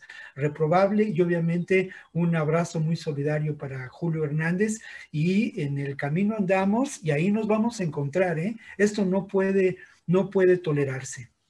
Gracias, gracias Víctor por, por, tus palabras. Seguro Julio nos anda, nos anda escuchando. Y pues también saludo con mucho gusto a nuestro querido Ricardo Ravelo. ¿Cómo estás, Ricardo? ¿Qué tal, Adriana? Buenas tardes. Eh, igualmente, eh, saludo para, para Julio en particular. Coincido con lo que dice Víctor, pero bueno, eh, me queda ahí como la, la duda, ¿no? Si, si de esa manera se descalifica a los periodistas desde el púlpito presidencial, pues yo creo que con mucha más razón se les espía, porque no hay ningún respeto al trabajo periodístico, es decir, el presidente le incomoda la crítica y cuando se ve exhibido eh, tiene dos salidas, ¿no? el yo tengo otros datos o la descalificación. Y a mí me parece que ni una cosa ni la otra, hay que responder con elementos. Julio no, tiene un, bueno, realiza, lleva a cabo un trabajo periodístico muy profesional. Eh, yo lo decía hace un rato con unos amigos, este, Julio no editorializa, Julio habla con información, no habla con, ni con emociones, ni con pensamientos, habla con datos. Y cuando esto afecta los intereses del poder, pues vienen estas, estas este, arremetidas que coincido con lo que dice Víctor, este, no se vale usar el, instrumento del poder para descalificar a los medios. Gracias, Ricardo. Pues la verdad es que sí, este, eh, hemos, hemos tenido unos, unas semanas complejas y, y, pues agradecemos mucho siempre, además, el poder construir este espacio. La verdad es que sin ustedes, pues este espacio no, no se logra construir y estamos muy orgullosos y, de verdad, pues agradeciéndoles su colaboración en estas mesas que nos ayudan muchísimo, pues a, pensar más allá de, pues, de la información más, eh, quizá más superficial, ¿no? Y, sobre todo en un contexto tan, tan, tan delicado en el que estamos viviendo. Y justo me arranco con este tema también que ya tocaba Ricardo, pues el tema del espionaje. Hablando de Pegasus y este tema, Guadalupe, que pues no es nuevo, ¿no? Sobre todo ya teníamos aquí en México, pues eh, también varios años con eh, la certeza, pues porque estas investigaciones periodísticas, pues no son, no es que no sean nuevas, hay, están más robustecidas y hay más testimonios y hay muchas más evidencias de, que el espionaje abarcó círculos inmensos, pero eh, pone creo que el dedo en la llaga de algo que pues ha estado pasando en los últimos años, sobre todo en términos de violencia, de censura, de persecución de gobiernos autoritarios. ¿Cómo ves, eh, Guadalupe, este tema de Pegasus? Claro que sí, Adriana. Solamente me sumo a la solidaridad que expresaron mis compañeros en este, en este sentido con Julio Astillero. Y bueno, creo que esto tiene, va muy de la mano, como bien dijo Ricardo, para pensar el tema del espionaje a periodistas, a académicos y a personas que este, pues no son amistosas al régimen, a los regímenes. Creo que no es, no es, como bien dices, no es nada nuevo, pero nos hace pensar qué es lo que esto implica. A mí me llama la atención que vuelva a abrirse este debate, que vuelva a tener como un papel central eh, la empresa NSO, el, software de Pegasus, este, vinculado a Pegasus, y, bueno, este espionaje que se hizo en la administración pasada a pues miembros de la familia del, actual presidente, personas cercanas a su círculo y eh, periodistas que se percibía que no eran cercanas a, cercanos a, la administración de Enrique Peña Nieto. Este, me, sorprende, también me sorprende, bueno, esta solidaridad de algunos medios de comunicación este, específicos, el periódico The Guardian, por ejemplo, este, bueno, obviamente toda esta investigación, gran investigación de Sigma Lab de la Universidad de Toronto, que me parece fantástica. Creo que es, investigaciones como esta deben extenderse este, y no quiero minimizar esto, pero bueno, muchos gobiernos espían a sus ciudadanos, a los personajes incómodos. Y muchas veces el espionaje o la inteligencia, cómo funciona o cómo opera la CIA, cómo opera este, las diferentes agencias de inteligencia de los países más importantes del mundo. No solamente tiene que ver con cuestiones de eh, crítica a los gobiernos, sino también como cuestiones, o lo argumentan, de seguridad nacional. Vamos a pensar en la época de Genaro García Luna, cómo se compraron estos equipos este, tan importantes, la plataforma México, para poder supuestamente este, pues, luchar contra el crimen organizado. Supuestamente se también este, no, no, no, no quiero hablar de espionaje, pero se hacía inteligencia para poder entender cuáles eran los vínculos corruptos o las, este, las direcciones que tomaba la delincuencia organizada y con quién se vinculaban, ¿no? De alguna forma, este tipo de operaciones tendrían un sustento bajo una regulación de la utilización de ciertos mecanismos para poder entender y eh, para poder, este, pues, eh, o sea, llamar a juicio, ¿verdad? A los grupos o a las personas que apoyan a ciertos grupos. Es complejo, es complejo porque también todos los países más importantes del mundo tienen agencias de inteligencia que realizan espionaje para evitar, ¿verdad?, que otras potencias eh, se inmiscuyan en sus asuntos o muchas veces también como forma de seguir ejerciendo un poder, un control. Entonces, ¿quién puede hacer el espionaje y quién no? También es muy importante y, en ese sentido ver quiénes están haciendo esta investigación o qué las están retomando y contra quiénes llegando a esta información, porque a veces pareciera ser que algunas empresas, eh, hay el enfoque de algunas empresas con ciertos grupos, obviamente también, ¿qué nos dice esto? Que el gobierno israelí está vinculado a la fabricación de equipo, también es parte del complejo fronterizo militar industrial que ha obviamente este, pues preparado la, la, tecnología para hacer muros virtuales, muros, este, muchos de los contratos a compañías que están vinculadas a, a todo este sistema de inteligencia, tecnología, eh, hacer, hacer este, pues, muros eh, eh, y todo esto relacionado a una cuestión de seguridad. ¿Cuál es el papel del, del gobierno israelí? Pero ¿quién, quién en las élites está este, enfocándose en estos, en estos grupos, en estos intereses, ¿no? A veces, a veces podría pensar que podrían ser unas cuestiones que tienen que ver con la élite, pero definitivamente está esta idea central. ¿Cómo es posible que un gobierno espíe a su propia gente haciendo uso de herramientas que supuestamente tendrían que estar dirigidas a desmantelar redes criminales, a, verificar la relación entre estas redes criminales y políticos? Creo que lo que aprendemos de esta cuestión y pensándolo más allá del debate que se ha dado, que sí está mal y que hay que este, pues, eh, entender quiénes fueron los responsables, qué empresas, cómo fueron eh, este, introducidos y por quién. Más allá de esto, tendríamos que pensar en la regulación. ¿Por qué? Porque este tipo de sistemas se utilizan también en cuestiones de seguridad y los utilizan todos los países del mundo. Muchas de las ONGs que ahorita están, este, pues, vinculadas o relacionadas a, las, a las, a las, este, a las investigaciones para denunciarlas, también han sido pues este, financiadas, ¿verdad?, por la USAID o, gobiernos que también hacen espionaje en contra de otros países. Y ahorita se ha este, eh, pues desbordado esta, estas acusaciones entre China, entre Rusia, entre México. Creo que esto es mucho, que esto va mucho más allá de, de, lo que estamos ahorita discutiendo, que si fue Peña Nieto contra eh, eh, X personas, ¿no? Es un tema muy importante, es un tema que atenta contra la democracia, contra la privacidad, contra la libertad eh, de, los individuos, eso es verdad, pero el tema de la regulación es importante bajo una geopolítica distinta, donde también hay intereses y por algo estamos reviviendo, está reviviendo este tipo de organizaciones, de medios de comunicación, estos eventos, ¿no? Habría que estudiar el tema de Pegasus, de la cobertura de Pegasus y de lo que esto ha, ha, iniciado, ¿no? Estas acusaciones que China dice que Estados Unidos la ha espiado, que Rusia habla de, Estados Unidos, va mucho más allá, vamos a entender esto como una cuestión también de seguridad nacional que necesita una regulación, necesitamos leyes que regulen la utilización de estos software, ¿no? Y cómo se deben utilizar, porque se utilizan y se van a seguir utilizando, no contra la gente, pero sí en, en cuestiones de seguridad probablemente. Gracias, Guadalupe. Pues yo creo que ese, no sé, Víctor, cómo ves el, usarlo contra la gente, pues es una tentación del poder. Eh, me parece que además, Víctor, en el caso de lo que hemos visto en los últimos días, es particularmente grave, pues lo que, pues el círculo cercano de que se dio a conocer del presidente López Obrador fue espiado, pero vemos que han espiado hasta menores de edad. En el caso también, por ejemplo, del hijo de Carmen eh, Aristegui, que en el momento en el que eh, fue espiado no tenía la mayoría de edad.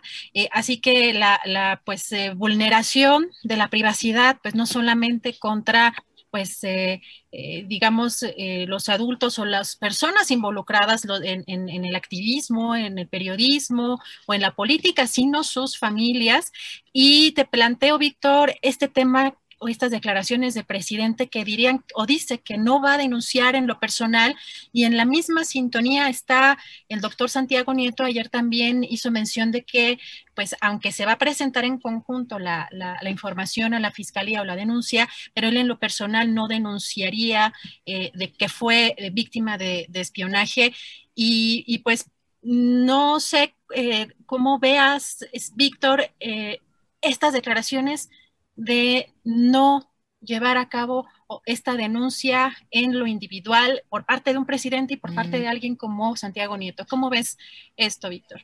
Mira, yo retomaría esto que han dicho ustedes, que me parece fundamental y lo utilizaría como cabeza de mi eh, reflexión en este momento, usado contra la gente, ¿no? La tecnología más sofisticada usada contra la gente. Esto ya lo ha mencionado Guadalupe, es una industria a nivel mundial, es una industria que está ligada ni más ni menos que a intereses enormemente conservadores, ligados también a la industria del armamentismo, a la industria de la seguridad fronteriza, a la industria de la seguridad. Voy a dar un dato que es enormemente alarmante y que tiene que ver con la cantidad de recursos que se manejan en, esta industria. Solamente en la industria de la seguridad se habla de 240 mil millones de dólares al año. Y eso me parece realmente poco, dada la paranoia que se genera desde el poder en contra de las personas. Otro dato interesante en cuanto a la industria del armamentismo. Hay alrededor de eh, 420 mil millones de dólares de ganancias anuales para esta industria. Y obviamente, como lo mencionaba Guadalupe, esto es un asunto de geopolítica. Y en este asunto de geopolítica hay que señalar al gobierno israelí auspiciando una estrategia que tiene que ver con la generación de estos recursos que se implementan y desarrollan de modo experimental o así se hizo hace algunos años en el contexto de eh, pues la segregación que hay que reprobar Palestina. Esto es parte de esta terrible realidad. Y es cierto, a nivel personal es muy grave lo que ocurre y a mí me parece triste que se, eh, desde el poder del Estado se espía personas que, que representan una oposición. Pero uno se pregunta, además de los periodistas y las personas ligadas a la oposición, como pudo ocurrir con el famoso gallo López Obrador, ¿no? ¿A quién más espió? ¿Quiénes son estas 14 mil personas? ¿Y qué utilización se dio a, los, eh, a la información obtenida? Sin duda, esto benefició también a lo que podemos considerar el espionaje industrial benefició sin duda a intereses espurios de personas ubicadas dentro del gobierno mexicano de Calderón y de Peña Nieto. Sin duda, esto también tendría que ser una línea de investigación. Por otra parte, yo estoy de acuerdo que no se tiene que eh, denunciar a nivel personal, sino que la sociedad civil en su conjunto donde nos suscribimos muchos y en donde, debe suscribirse también el propio López Obrador y eh, como ciudadano, pues deberíamos alzar la voz en contra de estos abusos del poder intolerables. Hay otro espacio que me importa mucho, eh, sobre el que me importa mucho reflexionar, y tiene que ver con el enorme negocio que representó la utilización de estos recursos. Este enorme negocio que tuvo que ver con el uso de el afamado, utilizado blanqueo de dinero, con los recursos de la creación de empresas fantasma, con el beneficiar a quienes están ligados a espacios del poder como un pariente de Peña Nieto, como el famoso Bas Bas, un personaje terriblemente oscuro. Y ojo, sin duda, el propio Cerón Lucio, que no es una casualidad que haya encontrado refugio ni más ni menos que en Israel, donde lamentablemente existe desde el gobierno de ese país y desde el Estado israelita el favorecer a empresas como NSO Group, que por cierto, yo consulté esta mañana su página y ellos dicen que su tecnología solamente se vende.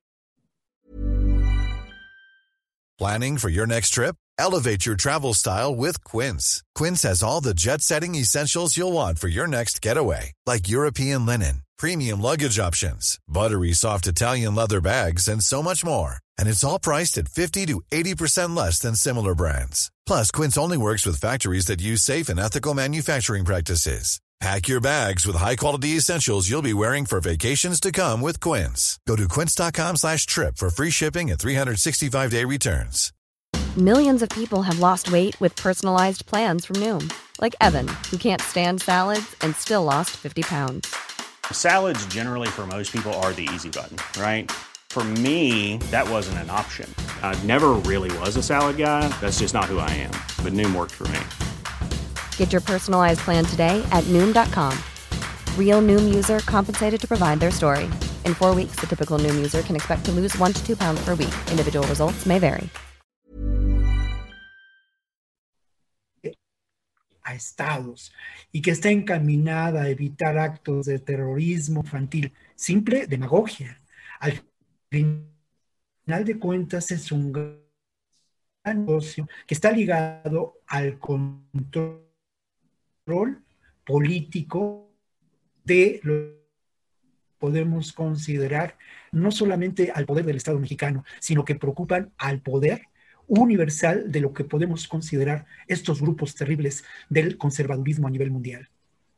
Víctor, muchas gracias. Ricardo, pues este tema de Pegasus, ¿cuál es tu opinión? Y sobre todo, pues eh, dice Osorio Chong, el secretario de Gobernación, que pues sabemos que el secretario de Gobernación pues sabe todo o, debería por lo menos saber todo, que no tiene conocimiento, ahora sí que de absolutamente nada, cuando pues hay múltiples evidencias, muchas de las investigaciones, eh, y pues es una, además es una investigación a nivel mundial, ¿no? Eh, así que trabajaron muchísimos periodistas y organizaciones en, en, esta, en esta investigación, pero pues insiste Osorio Chong en que él no sabe nada. ¿Cómo ves esto?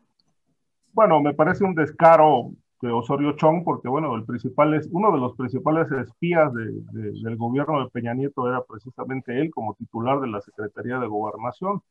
Eh, otro instrumento de espionaje, pues sabemos que es la Sedena, la Marina y la PGR, ¿no? Además de todo, todo el cúmulo de empresas privadas que han proliferado a lo largo de los últimos años y que están en manos de eh, policías, ex policías, exfuncionarios. Bueno, García Luna fue uno de los principales promotores de la creación de este tipo de empresas eh, de seguridad privada que también ofrecen servicios de espionaje telefónico. Es decir, yo tuve oportunidad de platicar con un dueño, con el dueño de una empresa este, que también daba servicios de, seguridad en una aerolínea en el aeropuerto de la Ciudad de México que cobraban algo así como 10 mil pesos, bueno, estoy hablando de hace unos 15 años, cobraban 10, 12 mil pesos cada semana por, este, por eh, intervenir un teléfono celular este, a petición de un particular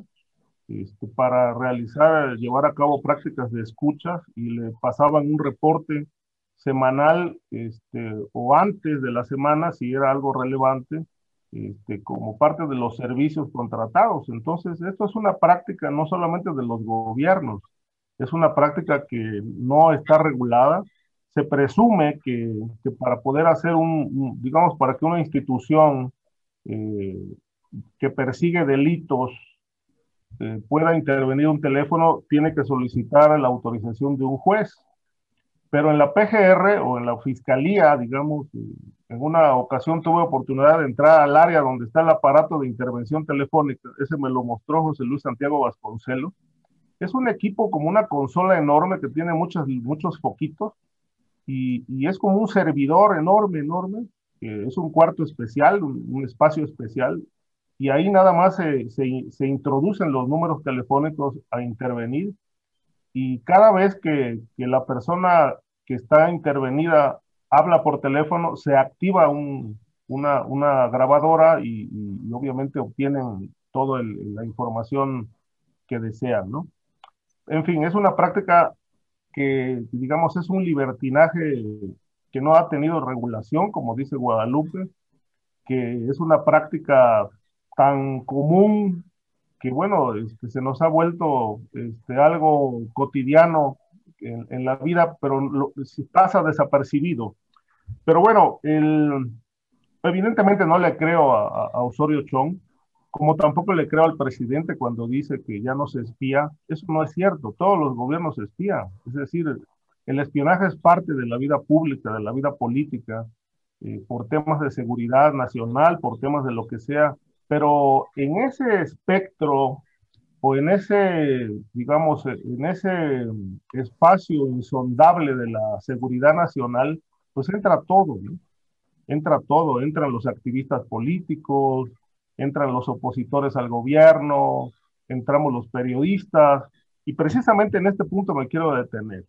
Es decir, eh, eh, a propósito de este escándalo del espionaje a reporteros y a periodistas, etcétera, hay que señalar que entre periodistas y políticos, eh, nunca en la historia ha habido una historia tersa, nunca en la historia ha habido una, una relación tersa. Eh, en, somos como el agua y el aceite, es decir, nos, nos, eh, nos juntamos, platicamos, pero no nos tragamos, ni unos ni otros. Eh, a menos que el periodista, por dinero o por simpatía, se rinda ante el poder pues la relación más o menos puede ir caminando en un sentido.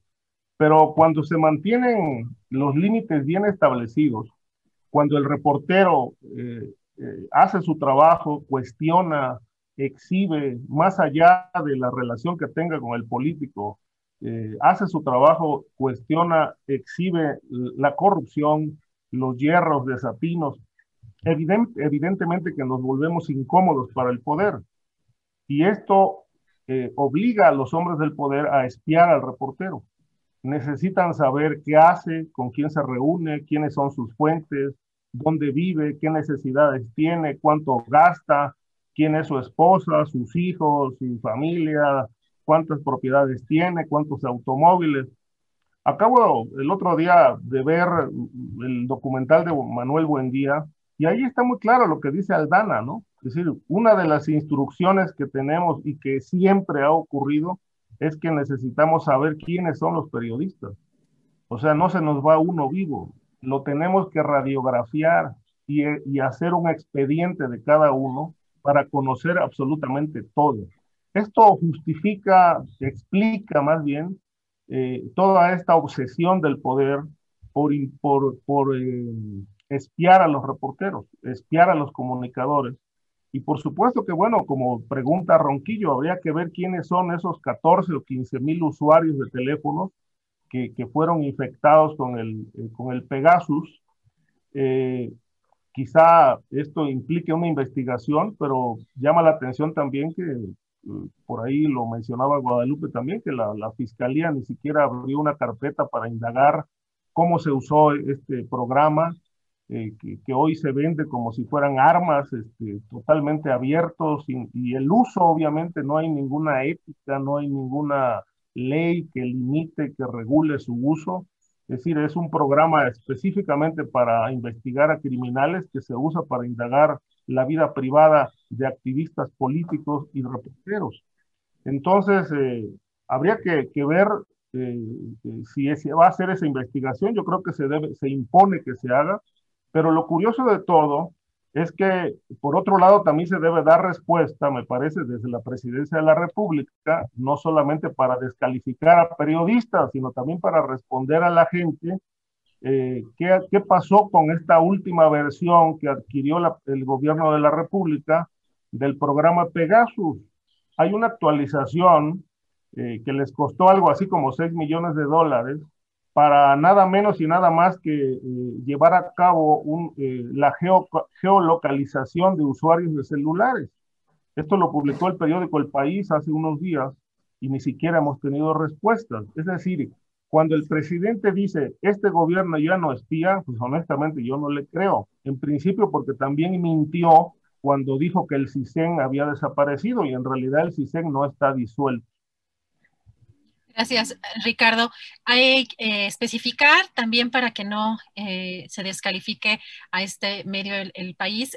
El reportaje lo hizo Zoraida Gallegos y habla de esta adquisición de, me parece que se llama Neolinks, que es eh, este también sistema de software también de espionaje y que pues no, eh, se logró, digamos, eh, clarificar pues muchos de los temas e incluso el, el, uso que se le estaría dando a este, a este sistema.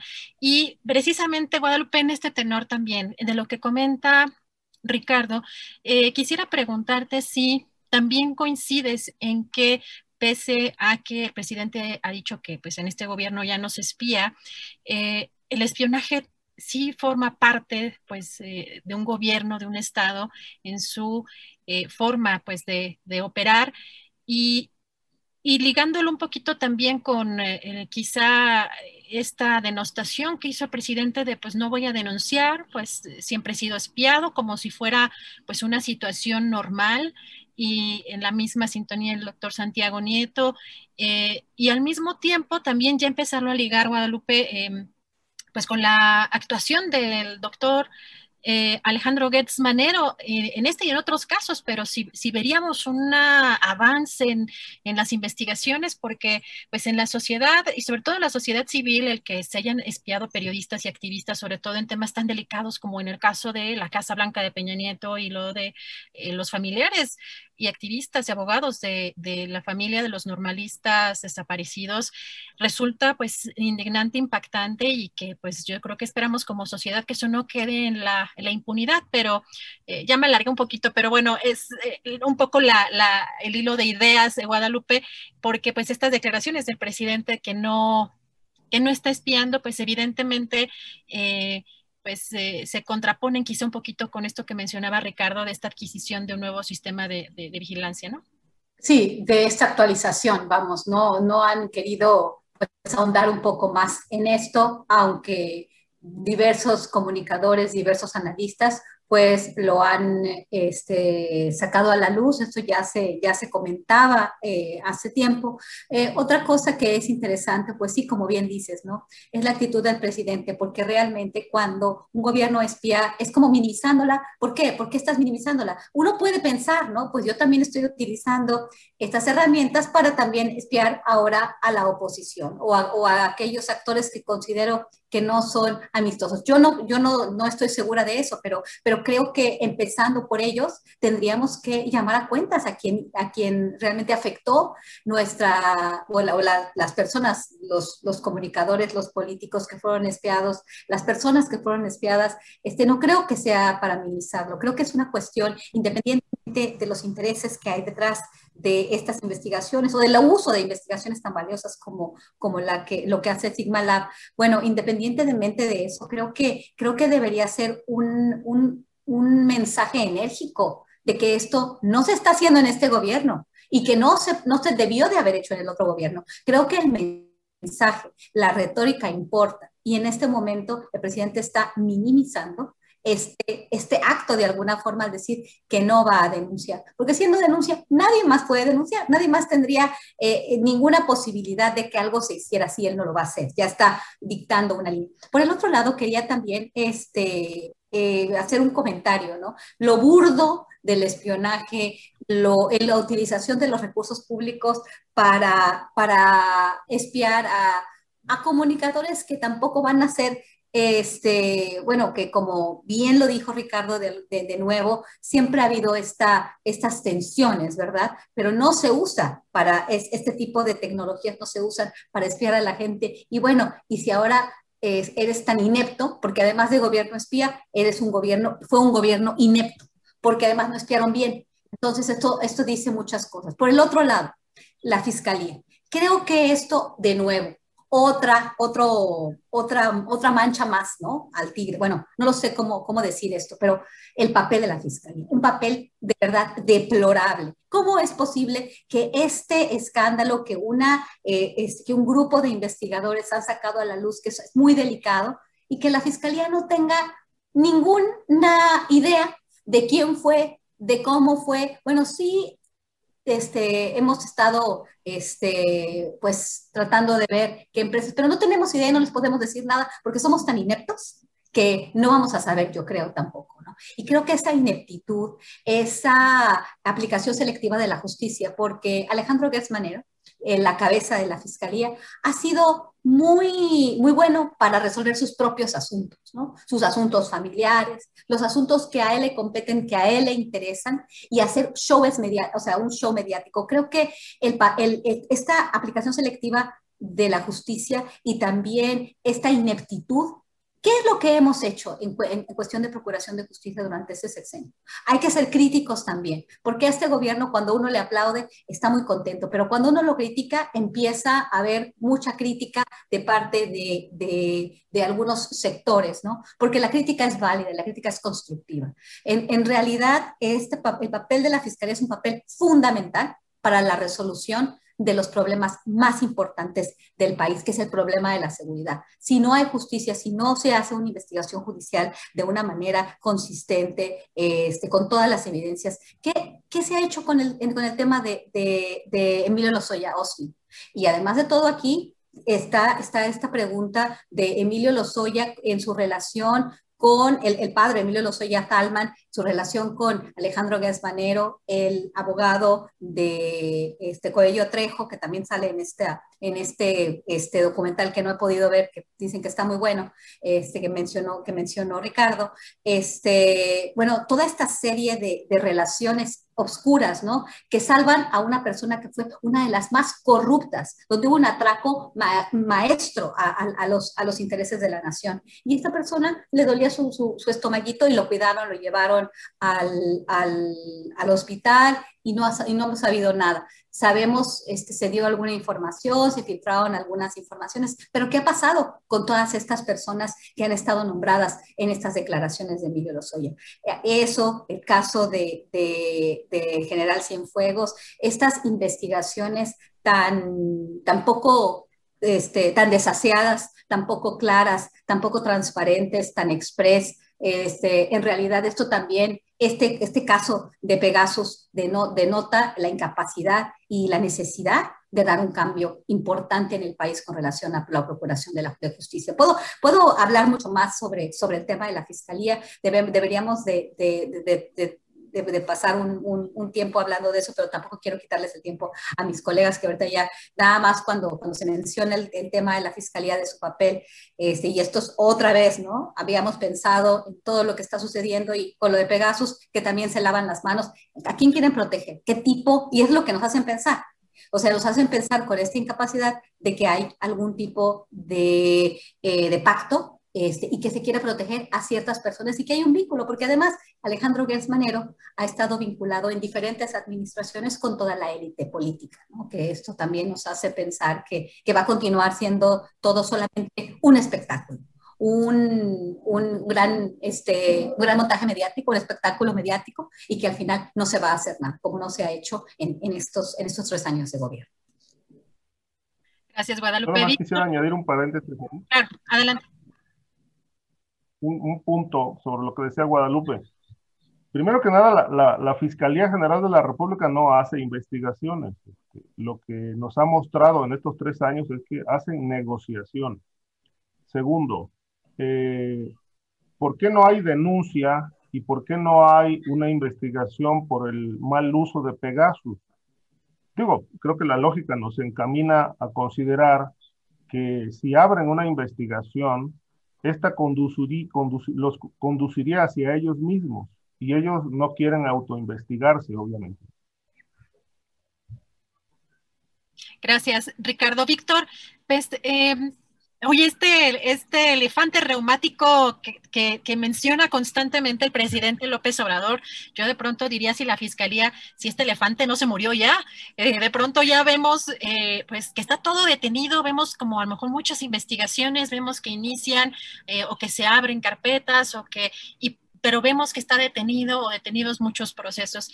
Y en este sentido, pues, Víctor, preguntarte si tú ves que en este caso de eh, Pegasus realmente haya una, em, un involucramiento de la fiscalía en el caso. Vimos, eh, no sé si ustedes tuvieron oportunidad de ver el comunicado tan penoso, tan, mm, pues no sé quién habrá redactado el comunicado, pero pues hasta burlas hacían en las redes sociales porque mencionaban a Carmen Aristegui en el primer párrafo, además del comunicado como, como parte de, de, la investigación, de, de, la aportación de pruebas, y, la gente decía, bueno, pues ya Carmen Aristegui es el Ministerio Público, pues ya Carmen Aristegui para fiscal, ¿no? Este, para fiscala, para fiscala general, eh, con faltas de ortografía terribles también, haya con Y en lugar de con, con, doble L, eh, y, y, un enredo de pronto allí con que, mm, buscaba evidenciar que el, laboratorio que había em, que había investigado pues la, relación de los números, pues no lo había comprobado plenamente y después salieron a desmentir a la fiscalía. Bueno, un comunicado que, me parece que fue muy eh, desaseado. Eh, pero ¿cómo ves, Víctor, en particular esta actuación en este tema y en general la actuación del fiscal eh, Mira, lo primero que habría que señalar es que, como dice Ricardo y también lo señaló Guadalupe, bueno, el, lamentablemente hay cuatro agencias mexicanas, entre ellas la Fiscalía General de la República, que de acuerdo a la nota publicada por el país, han comprado tecnología israelita para mantener operaciones de, eh, que podemos considerar de espionaje. Desembolsaron 5.6 millones de dólares. Sin duda esto es parte de un ejercicio del Estado que no porque eh, se considere parte de las acciones de vigilancia fundamentales para un Estado, eh, tiene que tolerarse. Son fundamentales para un Estado represivo y autoritario no para un Estado que auténticamente reivindique a la izquierda y reivindique nuevos ejercicios democráticos. Es, es intolerable. Por otra parte, hay que mencionar, y yo estoy contigo de acuerdo, Adriana, este elefante reumático. Lo que ocurre que me parece que hay dos eh, de los principales hierros de Gers Manero al frente de la Procuraduría General de la República tienen que ver con lo siguiente. Primero, precisamente con no desmontar, pero más que un elefante reumático, a mí me parece que es un aparato burocrático criminal el que opera en la Fiscalía General de la República y que Gers Manero no ha sido capaz de, de, desmontar ese aparato. Habría que preguntarse si por incapacidad o por una tolerancia cómplice. Esto, esto creo que eh, tiene que ser planteado de esta manera.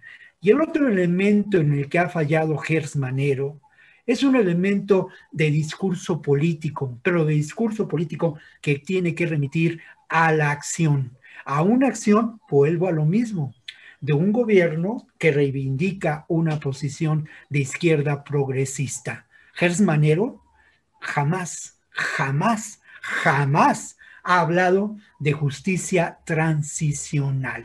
Y eso me parece determinante, porque al final de cuentas, lo que le preocupa a este personaje, que como lo señala Guadalupe, y puede documentarse de manera muy sencilla asistiendo a Wikipedia, ha estado vinculado en diferentes, en diferentes momentos con el ejercicio del poder político más conservador, ¿no? más represor, eh, vinculado al inicio de lo que podemos considerar la estrategia de represión que luego se denominó guerra contra las drogas en la operación Cóndor. Ahora, en cuanto a los casos puntuales, mira, Gers Manero ha fallado de manera determinante en el caso Lozoya en darle un curso a la investigación que tendría que haber desarrollado, un curso que llevara a la demostración de la posible culpabilidad de este personaje y a la red de complicidades que estableció con el poder. Lo que hemos tenido han sido, lo siento, y no me gusta el término, pero lo que hemos tenido son periodicazos. Qué triste, qué triste papel. Pero además ha fallado en el caso Lozoya, eso Lozoya, en algo que es determinante y que de alguna manera fue una instrucción presidencial, hacer público el manejo de eh, la operación para llevar adelante el quebranto del erario público que se realizó desde el poder, desde la gestión de Emilio Lozoya, en complicidad con las más altas esferas del poder político. También en eso ha fallado. Y luego hay un caso que en el que también falló de manera determinante y que habla de complicidad con esas instancias del poder.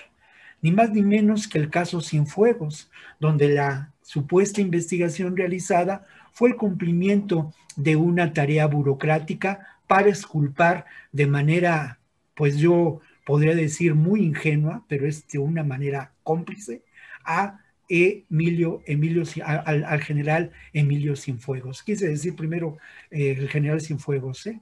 Y, y, esa exculpación tiene que ver con ello. Salvador Cienfuegos, Ricardo, tiene razón. Pero, ah, pero esa, eh, Emilio Cienfuegos es un compañero periodista, poeta, que no tiene nada que ver con esto, ¿no? Salvador Cienfuegos, pero, pero es cierto, ¿no? O sea, este proceso de exculpación con una supuesta investigación nos deja ver el alcance de las posibles complicidades que Gers Manero y este aparato burocrático criminal establecen con la parte más oscura del poder eh, en el Estado mexicano actual. Gracias, Víctor. Ricardo, pues en este mismo tema, eh, pues, ¿qué tanto crees que dentro de la Fiscalía, pues también yo creo que en, otros, en otras instituciones, pero en la Fiscalía permanezcan funcionarios de otros niveles? Estaba platicando hace unos ratos con Oscar Valderas, que pues me decía que eh, pues estarían a lo mejor no en los principales, en las principales posiciones, pero sí en algunos puestos claves, gentes todavía tanto vinculadas a García Luna como Eduardo, eh, como eh, Luis Cárdenas Palomino. Em, ¿Qué mm. tanto ves tú, Ricardo, que pues está, estaría todavía contaminada la, la, fiscalía o la actual fiscalía y que eso esté, esté repercutiendo en quizá el lento avance en las investigaciones, Ricardo?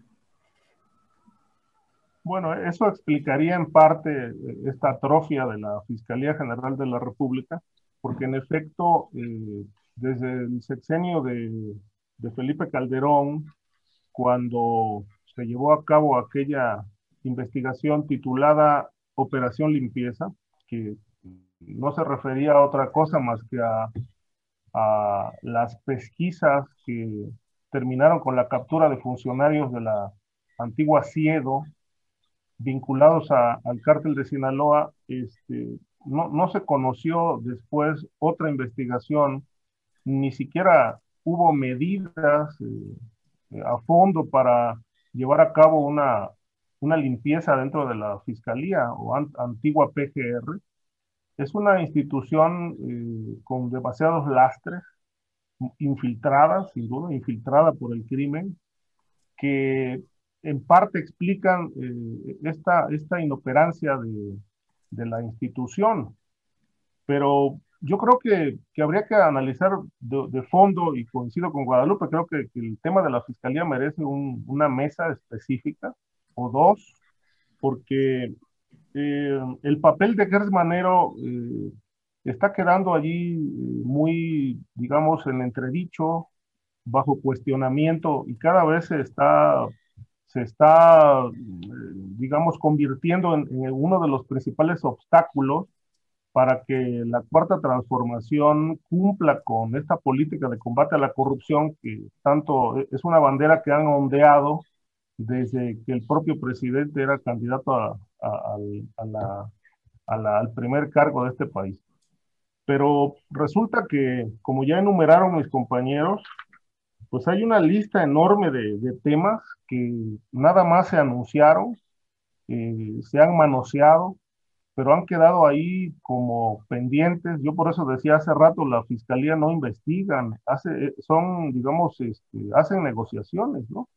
Ahí está el, caso, por ejemplo, de Lozoya, pues en lugar de llevarlo a la cárcel, pues negociaron con él para volverlo un testigo convenido.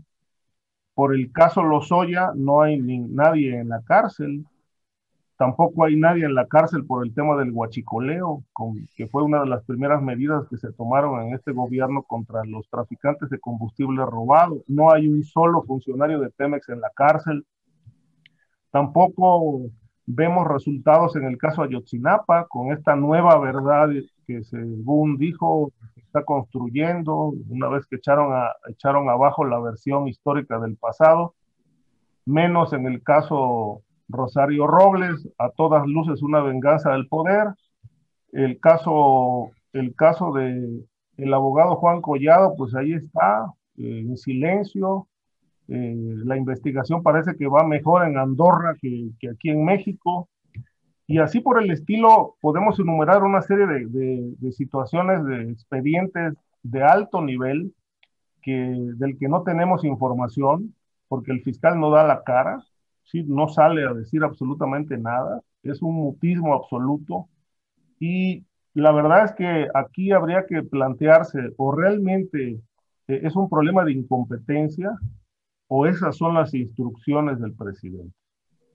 Siri, yo lo, lo, planteo en esos términos, porque, bueno, se supone que el fiscal es independiente, pero también ha habido algunos sesgos rarísimos, ¿no? De que, bueno, es independiente cuando conviene, pero cuando no conviene es autónomo, es, es, este, está pegado al, al, poder, a, la, a, las decisiones del, del, poder.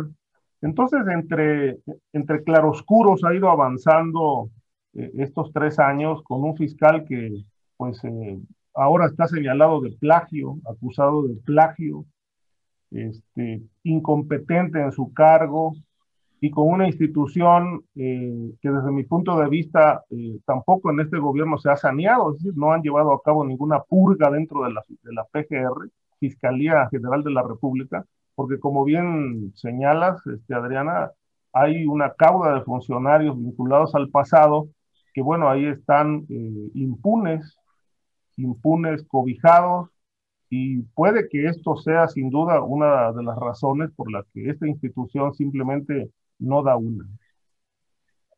Gracias, Ricardo. Si eh, me permiten, voy a, es que queremos incorporar, queremos eh, cambiar un poquito la dinámica, incorporar a la gente a los, las preguntas que nos hacen, pues eh, todos los que nos, ven todos los días. Y tenemos algunas preguntas que hemos seleccionado para, esta mesa y les pediría si les parece bien que seamos como concretos o breves para abarcar este, lo, más que podamos de, preguntas que, pues me parece importante, la gente tiene muchas inquietudes en temas de seguridad y, y pues de pronto creo que nos sentimos algunos perdidos, ¿no?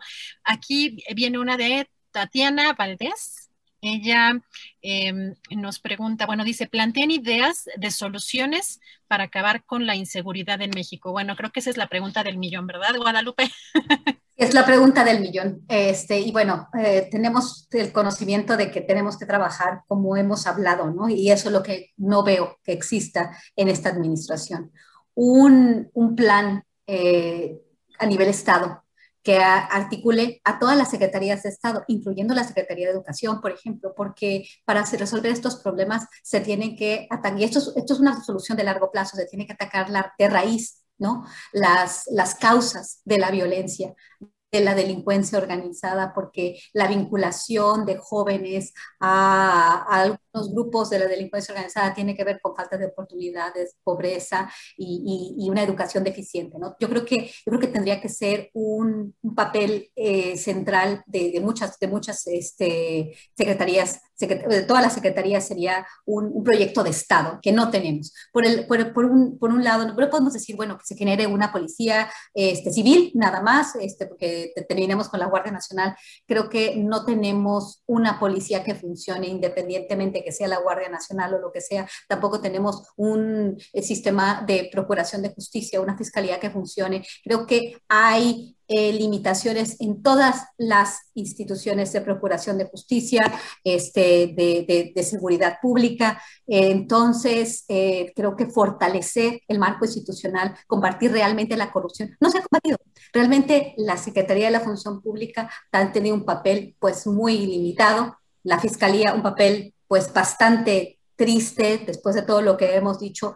El, el sistema penitenciario está vinculado a, a grandes intereses tanto empresariales y de, este, este, intereses empresariales vinculados a delincuencia organizada. Aquí también, este es otro, esta es otra mesa que nos llevaría, yo creo que dos mesas, ¿no? El sistema penitenciario. Entonces, desde arriba hasta abajo, todo el sistema judicial y procuración de justicia, combate a la corrupción y, y todo lo que implica el, combate a, la delincuencia, el, la baja en el crimen, este, pues todas las instituciones tienen carencias muy, muy importantes, ¿no? No solamente por crear la Guardia Nacional con bombo y platillo, tenemos una Guardia Nacional, vamos a resolver los problemas. Si no hay un plan que articule a todas las etapas de, de este proceso, no vamos a poder hacer nada, incluyendo un plan para combatir la pobreza, la desigualdad, este, y brindar educación y posibilidades a los jóvenes que no las tienen y que están formando parte de las filas del crimen organizado en México y de, y de todos estos grupos ¿no? que, que se vinculan a, a, una u otra actividad. Me quedo aquí, disculpen este, si me extendí, pero es que es, un, es una pregunta que podría llevar sí, años, ¿no? Se trata de resolver tesis de triple doctorado. Exactamente, exactamente. Gracias, Víctor. La misma pregunta, eh, ¿cuáles serían tus planteamientos de, de, solución ante esta situación que vivimos de violencia? Bueno, es una pregunta muy amplia, muy abierta, pero creo que lo primero que tendría yo como respuesta es que habría que, que cambiar eh, la estructura social y económica de esta sociedad. En ese sentido, creo que yo propugnaría por un cambio de fondo, ¿no? Un cambio de fondo en los patrones de consumo, un cambio de fondo en los patrones de eh, lo, que ha, lo que ha generado la inequidad social y también apostar por una integración de lo que podemos considerar valores humanistas. Sé que estoy siendo muy abstracto, pero esta es parte de la realidad. Yo quizá pequé de optimismo al hablar la semana pasada de que existía una estrategia de Estado por parte del actual gobierno de México para enfrentar esta realidad.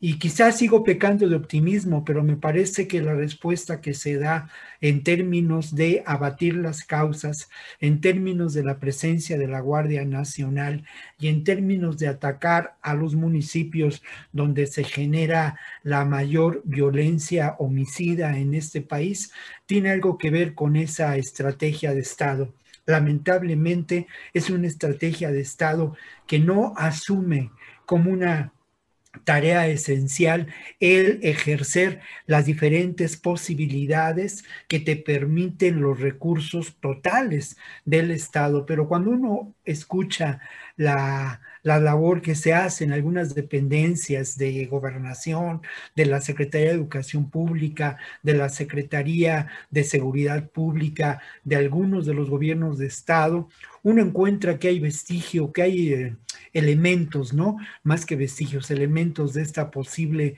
proyecto de Estado. Y creo que ahí está la gran clave. Eh, para abatir el problema de la inseguridad. Y también atendería a algo que es muy importante que olvidamos. Construyamos una ciudadanía diferente, construyamos una acción política desde nuestro quehacer cotidiano, construyamos alternativas frente a estas realidades. Eh, yo no tengo una anécdota muy triste al respecto que no puedo contar en, en, en, pues con la profundidad que debiera, pero en Ciudad Juárez, en los barrios, y también me tocó vivirlo en Tijuana, alternativas de construcción de esperanza para los jóvenes dieron resultado. Lamentablemente, el fin de una de estas historias de músicos eh, trabajando en los barrios de Juárez, de haber construido la posibilidad de vida a partir de la música, terminó cercenada de manera muy violenta cuando uno de los principales promotores de estas iniciativas fue asesinado.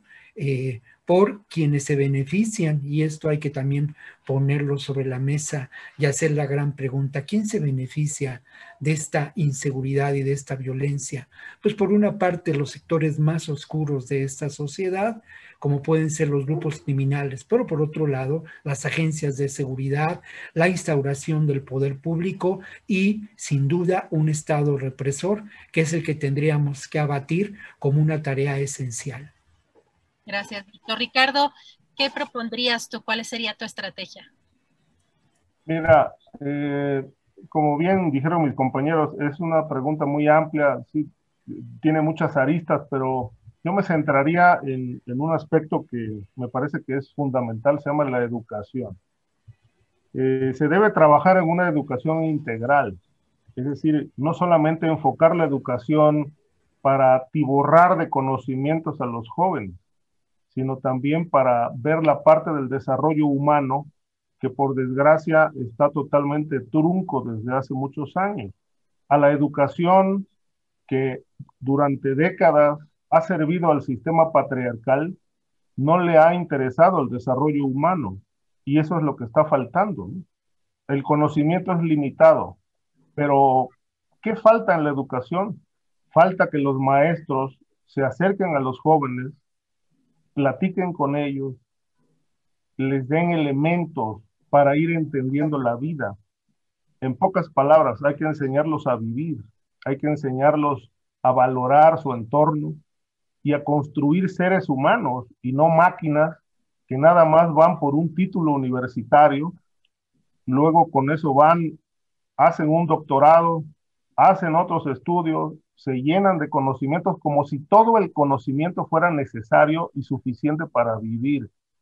Y en realidad, desde mi punto de vista, eso no sirve absolutamente para nada. Sirve para ir a buscar empleo, para casarse, para luego tener hijos, para envejecer y morir, y ahí terminó la vida. Pobre vida, una pobre vida. Lamentablemente hoy los jóvenes, cuando se les preguntan qué quieren estudiar, lo primero que responden es, bueno, yo quiero estudiar una carrera donde pueda ganar muy bien, pero nunca se preguntan si eso que quieren estudiar les gusta. Hay un pensador cuyo nombre se me escapó en este momento que, que ha insistido en esto y decía, no hagas absolutamente nada que no ames, porque esa es la gran frustración de, muchos jóvenes que hoy están en la delincuencia organizada, que están extraviados.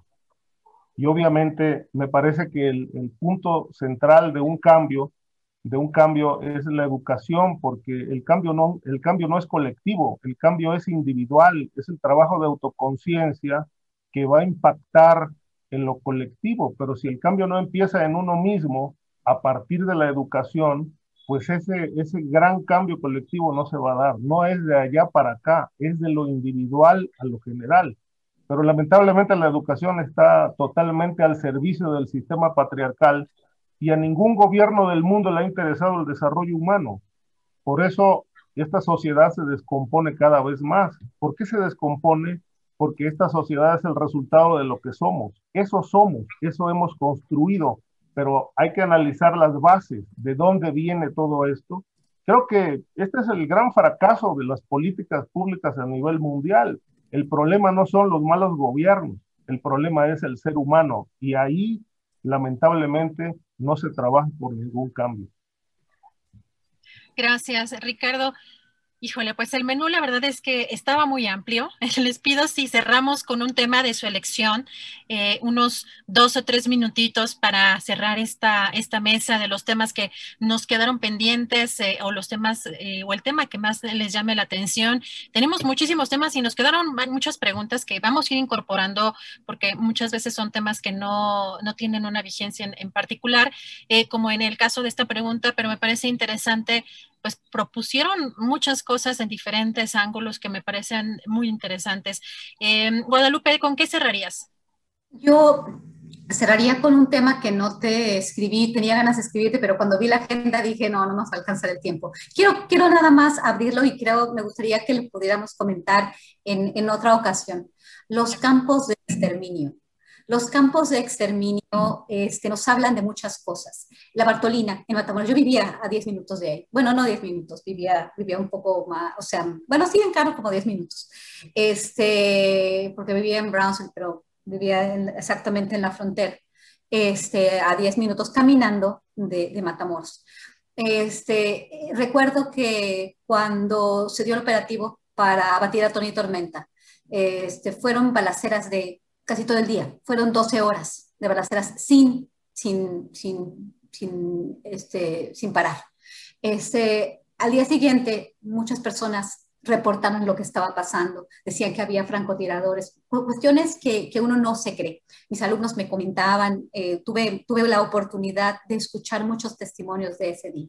Eh, los medios de comunicación dijeron que solamente habían muerto, creo que ocho o nueve personas, incluyendo un bebé yo no podía dar crédito después de tantas historias, que la gente estaba este, viendo cosas que no estaban pasando, hablaban de decenas de personas muertas que vieron y yo, yo no entendía, yo no entendí. Fue un momento, fueron años complejos en mi vida, este, el, el escuchar esas historias desde el otro lado de la frontera. Eh, y y esta, estos campos de exterminio, cuando hablan de los Zetas, campos de exterminio de los Zetas, ¿de qué estamos hablando? De campos de exterminio de los Zetas ahí operaba el cartel del Golfo. Bueno, obviamente se estaban peleando la plaza, que era la idea, ¿no? Peleándose la plaza.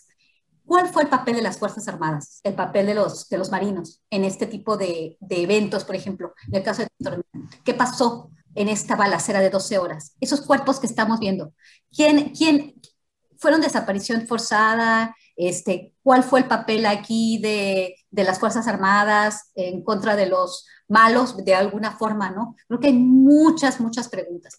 Eh, el caso de la Bartolina es solamente uno de los casos de los este, centros de exterminio que se, han, que se han encontrado a lo largo y ancho de la República Mexicana. Creo que debe haber investigación muy, muy a conciencia. El caso de Veracruz, el caso de Tamaulipas, el caso de Veracruz en especial, me gustaría que algún día lo tocáramos. Este, ¿Qué fue lo que pasó en la época de los matacetas? ¿Cuál fue el papel del gobernador en ese entonces? Eh, ¿Cuál fue el papel de la, de la Marina? ¿Y cuáles fueron los los vínculos que se tenían con el cartel, lo que es ahora el cartel Jalisco Nueva Generación. ¿Qué pasó? ¿Cómo se, se limpió alguna parte de, del estado de Veracruz de los Zetas? ¿Y qué pasó con esas personas? Creo que el debido proceso no, no, no aplicaba en, un, en, una, en, en, una era donde había buenos y malos. Buenos eran el gobierno y los malos eran los que se estaban matando y que estaban peleando en la plaza. Esto es un tema de gran, gran importancia y creo que estos campos de exterminio nos pueden, nos pueden hablar de varias cosas, de enfrentamiento entre grupos del crimen organizado, de campos de exterminio de los Zetas o de algún grupo del crimen organizado y también de paramilitarismo en México y de desaparición forzada por parte, obviamente, de la autoridad. Creo que es un tema que deberíamos tocar en, en, pláticas posteriores. Muchas gracias, Guadalupe. Sin duda vamos a ir agendando estos temas que, eh, pues, eh, revisarlos con detalle nos ayuda también para pues ver las dinámicas precisamente pues de los del crimen organizado o de estos eh, grupos delictivos en combinación también con pues como dices con la Secretaría de la Marina y con la Sedena. Muchas gracias Guadalupe y Víctor, ¿con qué cerrarías tú? Bueno, a mí me parece que habría que cerrar con un tema que está en la coyuntura periodística, ¿no? Y ese tema tiene que ver ni más ni menos que la consulta, con la consulta del primero de agosto y para qué va a servir. Indudablemente eh, es, eh, ojalá que sea vinculante el 40% de votos, pero no hay duda de que parecería también un ejercicio gratuito. Si hay que perseguir delitos, pues se tienen que perseguir y punto. Entonces, eh, pero hay que tomar en consideración que este es un evento de carácter político fundamental, que es un ejercicio de democracia horizontal. Eso es un lugar común que se ha repetido muchas veces, pero me parece que para lo que va a servir en realidad es para poner claramente sobre la mesa cómo actuaron estos, eh, estos eh, presidentes, qué decisiones políticas tomaron y cómo esto afectó la calidad de vida de todos nosotros, cómo generó un grave problema de deterioro económico de este país y cómo también generó un problema de una catástrofe humanitaria. Pero además de ello, me parece, y aquí es lo importante, aquí es lo que yo quisiera resaltar y destacar, y que esa parte del discurso que hemos conocido tiene que servir para que formemos una comisión de la verdad, para que estos hechos no vuelvan a ocurrir. Tiene que servir para que la sociedad civil exija justicia. Tiene que ir más allá del ejercicio del poder establecido desde la mañanera. Exijamos justicia y formemos una comisión de la verdad para que estos crímenes, no se vuelvan a dar. Gracias, Víctor. Ricardo, ¿con qué cerrarías tú? Mira, coincido con lo que dice Víctor en ese sentido, eh, con lo de la consulta del día primero de agosto. Eh, creo que es, un, es una gran oportunidad para que la gente exprese eh, su decisión respecto de si desea o no que los expresidentes sean llevados a juicio. Creo que, digamos, en, en, otros países, cuando se han dado este tipo de transiciones, eh, ha habido desde el poder eh, ese interés en que realmente se ajusten cuentas con el pasado. Es decir, el pasado no se puede quedar impune, sobre todo con toda esta herencia que hemos arrastrado a lo largo de la historia reciente, por decir, de los últimos 20 años, de los últimos 18 años, 17 años, este, con tantas atrocidades, excesos, muertes, políticas fallidas, abusos de poder que han lastimado tanto a la sociedad, que eh, le han dañado eh, su entorno, su vida, tanta gente dolida por la desaparición de sus seres queridos, eh, tantos asesinatos impunes. hay mucho daño en el país y creo que todo este daño también eh, es la causa de todo el rencor que todos los días eh, eh, sale a pasear por las calles de distintas ciudades de, la República. Hay mucho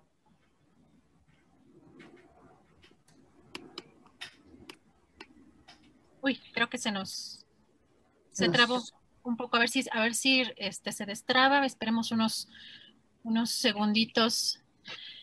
Hoy, estaba revisando que hay fallas en, el Internet, nada más que eh, no supe exactamente si aquí en la Ciudad de México o en, qué parte. Híjole, creo que nos, creo que sí, nos, sacó. Pues, em, ¿qué hacemos? ¿Qué hacemos? Nos, mm. nos, nos, ay, se le fue la luz, me acaba de mandar un mensaje. Y así estamos en estos, en estos estelares de, digitales. Pues bueno, Em, nos quedamos pendientes con ese tema eh, en el caso de, Ricardo Ravelo para la siguiente mesa.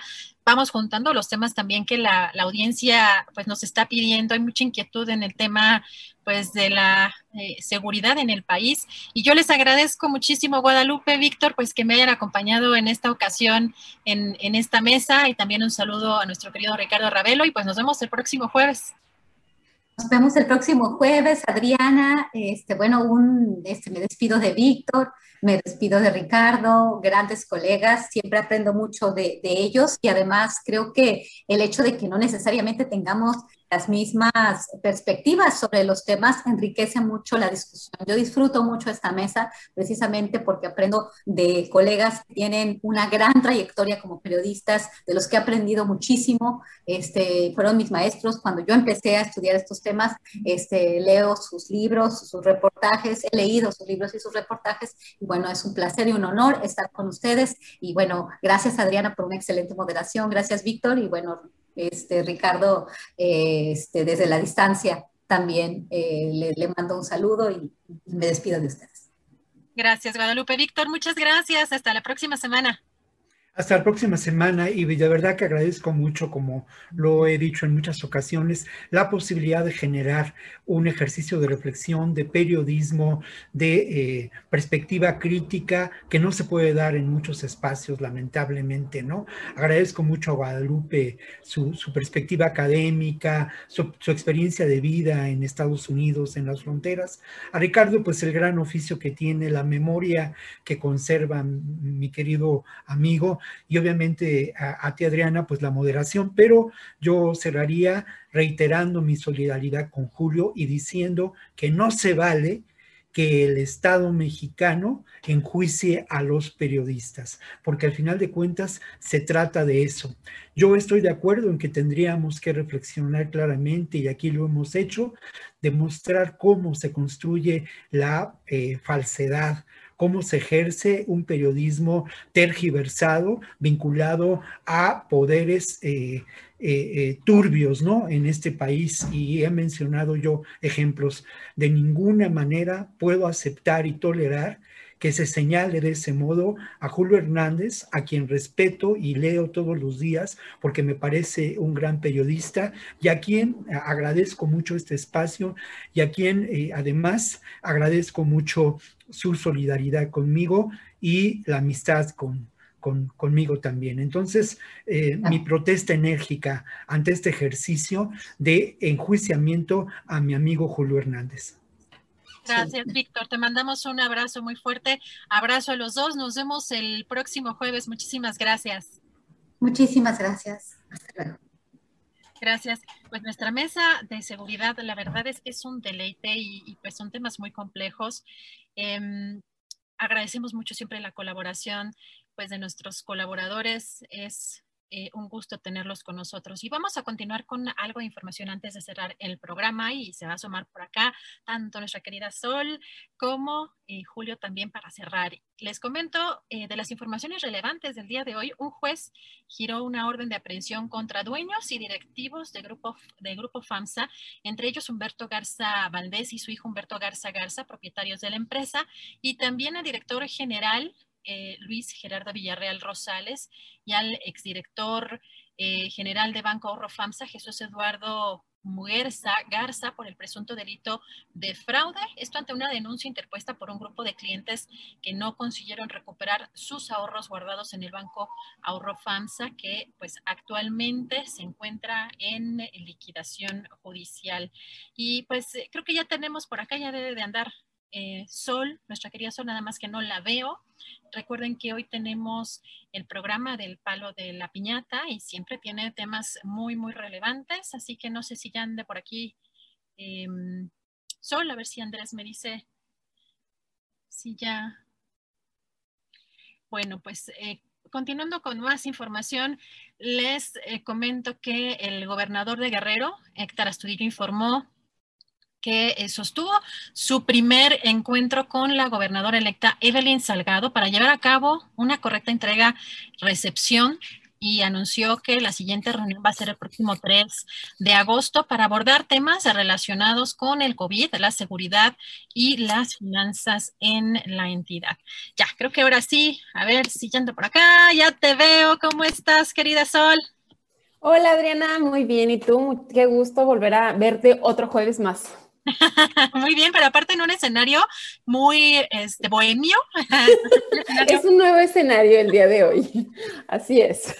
Perfectísimo, querida Sol. ¿Cómo estás? Y a ver, platícanos. Hoy, siempre digo, siempre los jueves son de deleite porque hay temas muy interesantes en el palo de la piñata, pero ¿qué nos tienes el día de hoy? El día de hoy vamos a hablar eh, acerca del sueño, los sueños y dormir. Em, vamos a tener a una neurobióloga, eh, Ana Paula Rivera, ella se especializa en el sueño y los sueños y básicamente vamos a tratar de entender qué, cómo funciona nuestro cerebro cuando no dormimos, cuando dormimos de más, por qué queremos dormir de más, ¿Qué, qué pasa cuando, cuando no dormimos suficiente, qué enfermedades pueden venir a nuestro, a nuestro cuerpo También vamos a entender cómo funciona el cerebro cuando soñamos, qué puede crear el cerebro. Ya ves que a veces tenemos unos sueños rarísimos de que y entonces iba corriendo en lava y llegó un tiburón y me comió la mano y todo eso. Eh, vamos a tratar de entender eh, cómo funciona nuestro cerebro alrededor de los sueños eh, y, después de Ana Paula, que nos va a explicar toda la parte neurológica, vamos a hablar con nuestro querido Enrique Caballero, que ya todo el mundo en el palo de la piñata lo, que, lo queremos mucho y es uno de nuestros favoritos. Y vamos a tratar de entender y tratar de interpretar los sueños. Entonces, digo, y no, no, no, va a ser nada místico, evidentemente, o sea, nada de que, bueno, y quiere decir, si tal cual, sí, tal cual. Eh, por ejemplo, o sea, si, si tú en tu sueño vas corriendo y, y, estás, sientes que alguien te está persiguiendo y entonces fue una pesadilla porque bla, bla, bla, pues tratar de entender las emociones que estabas viviendo, qué te está tratando de decir tu subconsciente, tratar de literalmente interpretar eh, qué es lo que estabas viviendo y cómo lo puedes como poner en, en, en, la realidad, ¿no? Entonces va a estar muy interesante también con Enrique. Él dice que la psicología ha no ha, o sea, no ha estudiado tanto los sueños como, como la neurobiología o, sí, la neurociencia en general, pero dice que él en específico ha descubierto muchísimas cosas por su trabajo, así como lo que ha descubierto de la autoestima y como ya, ya nos ha hablado antes, entonces que nos va, nos va a compartir acerca de sus descubrimientos también. Entonces va a estar muy interesante, Adriana. Oh, está increíble. Oye, yo, yo tengo así una queja. Ah, yo, tengo una queja No, es que yo no me acuerdo de sueños, nomás de pesadillas, y eso es raro. O sea, la verdad es que es muy raro. Yo nunca tengo un sueño, o sea, a lo mejor soy anormal. A lo mejor soy anormal, digo, creo que sí llegado a tener, pero normalmente si tengo, o sea, si recuerdo yo que soñé, son pesadillas y no es, no es tampoco muy recurrente. Yo, yo me imagino que a lo mejor la conciencia no la tengo tan sucia, ¿verdad? Sí, pues fíjate que también ese, ese tipo de cosas, mucha gente eh, puso sus preguntas, porque puse en Instagram que si querían hacer preguntas específicas, y preguntaron cosas también tipo así, ¿no? De que qué pasa cuando estoy soñando esto Todavía estamos a tiempo, todavía está, déjame corro. todavía estamos a tiempo de que eh, pongan sus preguntas ya sea en Twitter o en Instagram si quieren hacer una pregunta específica a alguno de los dos este, invitados con muchísimo gusto, porque también es eso, ¿no? O sea, por ejemplo, yo sueño perfectamente y, y cuando, más bien, duermo perfectamente, pero cuando sueño, eh, casi siempre despierto súper alterada. O sea, nunca es así de que, ay, como que me acuerdo que soñé, o sea, despierto de que... Entonces, este, bueno, todo ese tipo de cosas vamos a estarlos hablando y obviamente también vamos a hablar como de las, de las enfermedades que nos trae eh, la falta de sueño, ¿no? Eh, que puede ser, obviamente, digo, de entrada el insomnio y todo lo que todo lo que nos afecta fisiológicamente. Entonces va a estar muy, muy interesante. Todas las personas que no eh, que, tengan dudas acerca de el sueño, los sueños y el bien dormir o el buen dormir, muy bienvenidos hoy a las 8 de la noche. Ay, ahí estaremos, puntuales. Yo llevando mis preguntas, es más, espérame. Corro. Muchas gracias, nos vemos en la noche. Te mando un abrazo. Igualmente, Adriana, un abrazote y este y saludos a todos por ahí en el chat. Muchas gracias. Gracias a Sol. Híjole, temas siempre bien interesantes. Manden sus preguntas. Yo ya tengo pues yo ya tengo como 10 preguntas. Así que, pues, eh, pónganse abusados porque la verdad es que son temas y tiene especialistas de muy buen nivel, así que no se lo pueden perder. Y bueno, vamos a, cerrar el programa, pues, eh, pues, con broche de oro, porque por aquí se nos va a colar nuestro querido Julio Hernández Astillero, que pues tenía un compromiso, pero aquí está puntualísimo para cerrar el programa. Julio, ¿cómo estás? Muy bien, muy bien, Adriana. ¿Cómo te ha ido? Eh, atento al programa, cumpliendo aquí con obligaciones y compromisos que me impidieron estar hoy en, eh, en el programa, pero muy bien conducido por ti. ¿Cómo te fue en general, Adriana? Gracias, pues mira, la verdad es que no nos cuidamos tanto. Pues, no sé, no sé, Andrés no me ha dicho y creo que no nos han desmonetizado. No sé, no, no, he, recibido la notificación. No, no sé si, está activa, está activa, así que no le movamos. Sí, esa es la buena noticia. Voy a hablar de la próxima Navidad o de alguna cosa así, que no haga movimiento, que no haga ningún ruidito y que pueda salir todo bien. Pero muy interesante la entrevista con el doctor Frisby, un gran personaje, conocedor de la medicina pública, con opiniones muy firmes. Eh, pero que, se atreve Julio, a, se atreve Julio a hablar de temas que están y que se saben, ¿no? O sea, que, que todos los médicos, a lo mejor muchos médicos tienen conocimiento de ciertos actos de corrupción o de cómo se manejan ciertas cosas y, esa es la valía de, personajes de, de, doctores, de médicos como el doctor Frisby, que, híjole, me, quedó, me quedé impactada con, con esa entrevista, Julio. Sí, sí, realmente muy interesante eh, todo esto. Y en general, pues eh, em, la sesión del Instituto Nacional Electoral que continúa, Adriana, todavía sin tocar los temas eh, fuertes que se esperan relacionados con los castigos en el área de fiscalización, que ahí ya ves cómo está ah, ardiendo el asunto de Nuevo León, particularmente, Adriana, con este tema de la multa por 55 millones de pesos que se propone para Mariana Rodríguez, la esposa del gobernador electo Samuel García, en algo que pues resulta jurídicamente muy interesante pensar y saber qué tanto se puede castigar el apoyo que tu pareja sentimental te da para tu propia campaña electoral. En términos generales, eh, eh, el juicio que han tenido las autoridades, tanto el INE como el Tribunal Electoral, es el de considerar que hay cierto tipo de bienes y servicios que se prestan a un candidato en campaña y que deben ser tasados conforme a lo que peritos determinen que sería el costo de eso que la gente cercana te esté aportando. Pero por otra parte también está el tema, pues de esa, lo que invoca la propia Mariana y Samuel, que es la libertad de expresión. Asunto calientito, Adriana. Y ahora dicen que Samuel García, el gobernador electo de Nuevo León, que es misoginia, que eso es un acto de misoginia. Así que este tema, Julio, va a dar pues para mucho más. Y también que la fiscalía, bueno, ordenaron ya eh, pues eh, denuncia ante la Fiscalía General de la República contra eh, pues Jorge Alcocer contra el titular de la Secretaría de Salud y también contra el secretario de Hacienda Arturo Herrera y también eh, pues sería involucrado en esta, en esta denuncia Talía Lagunes, eh, la oficial mayor de la Secretaría de Hacienda y Crédito Público.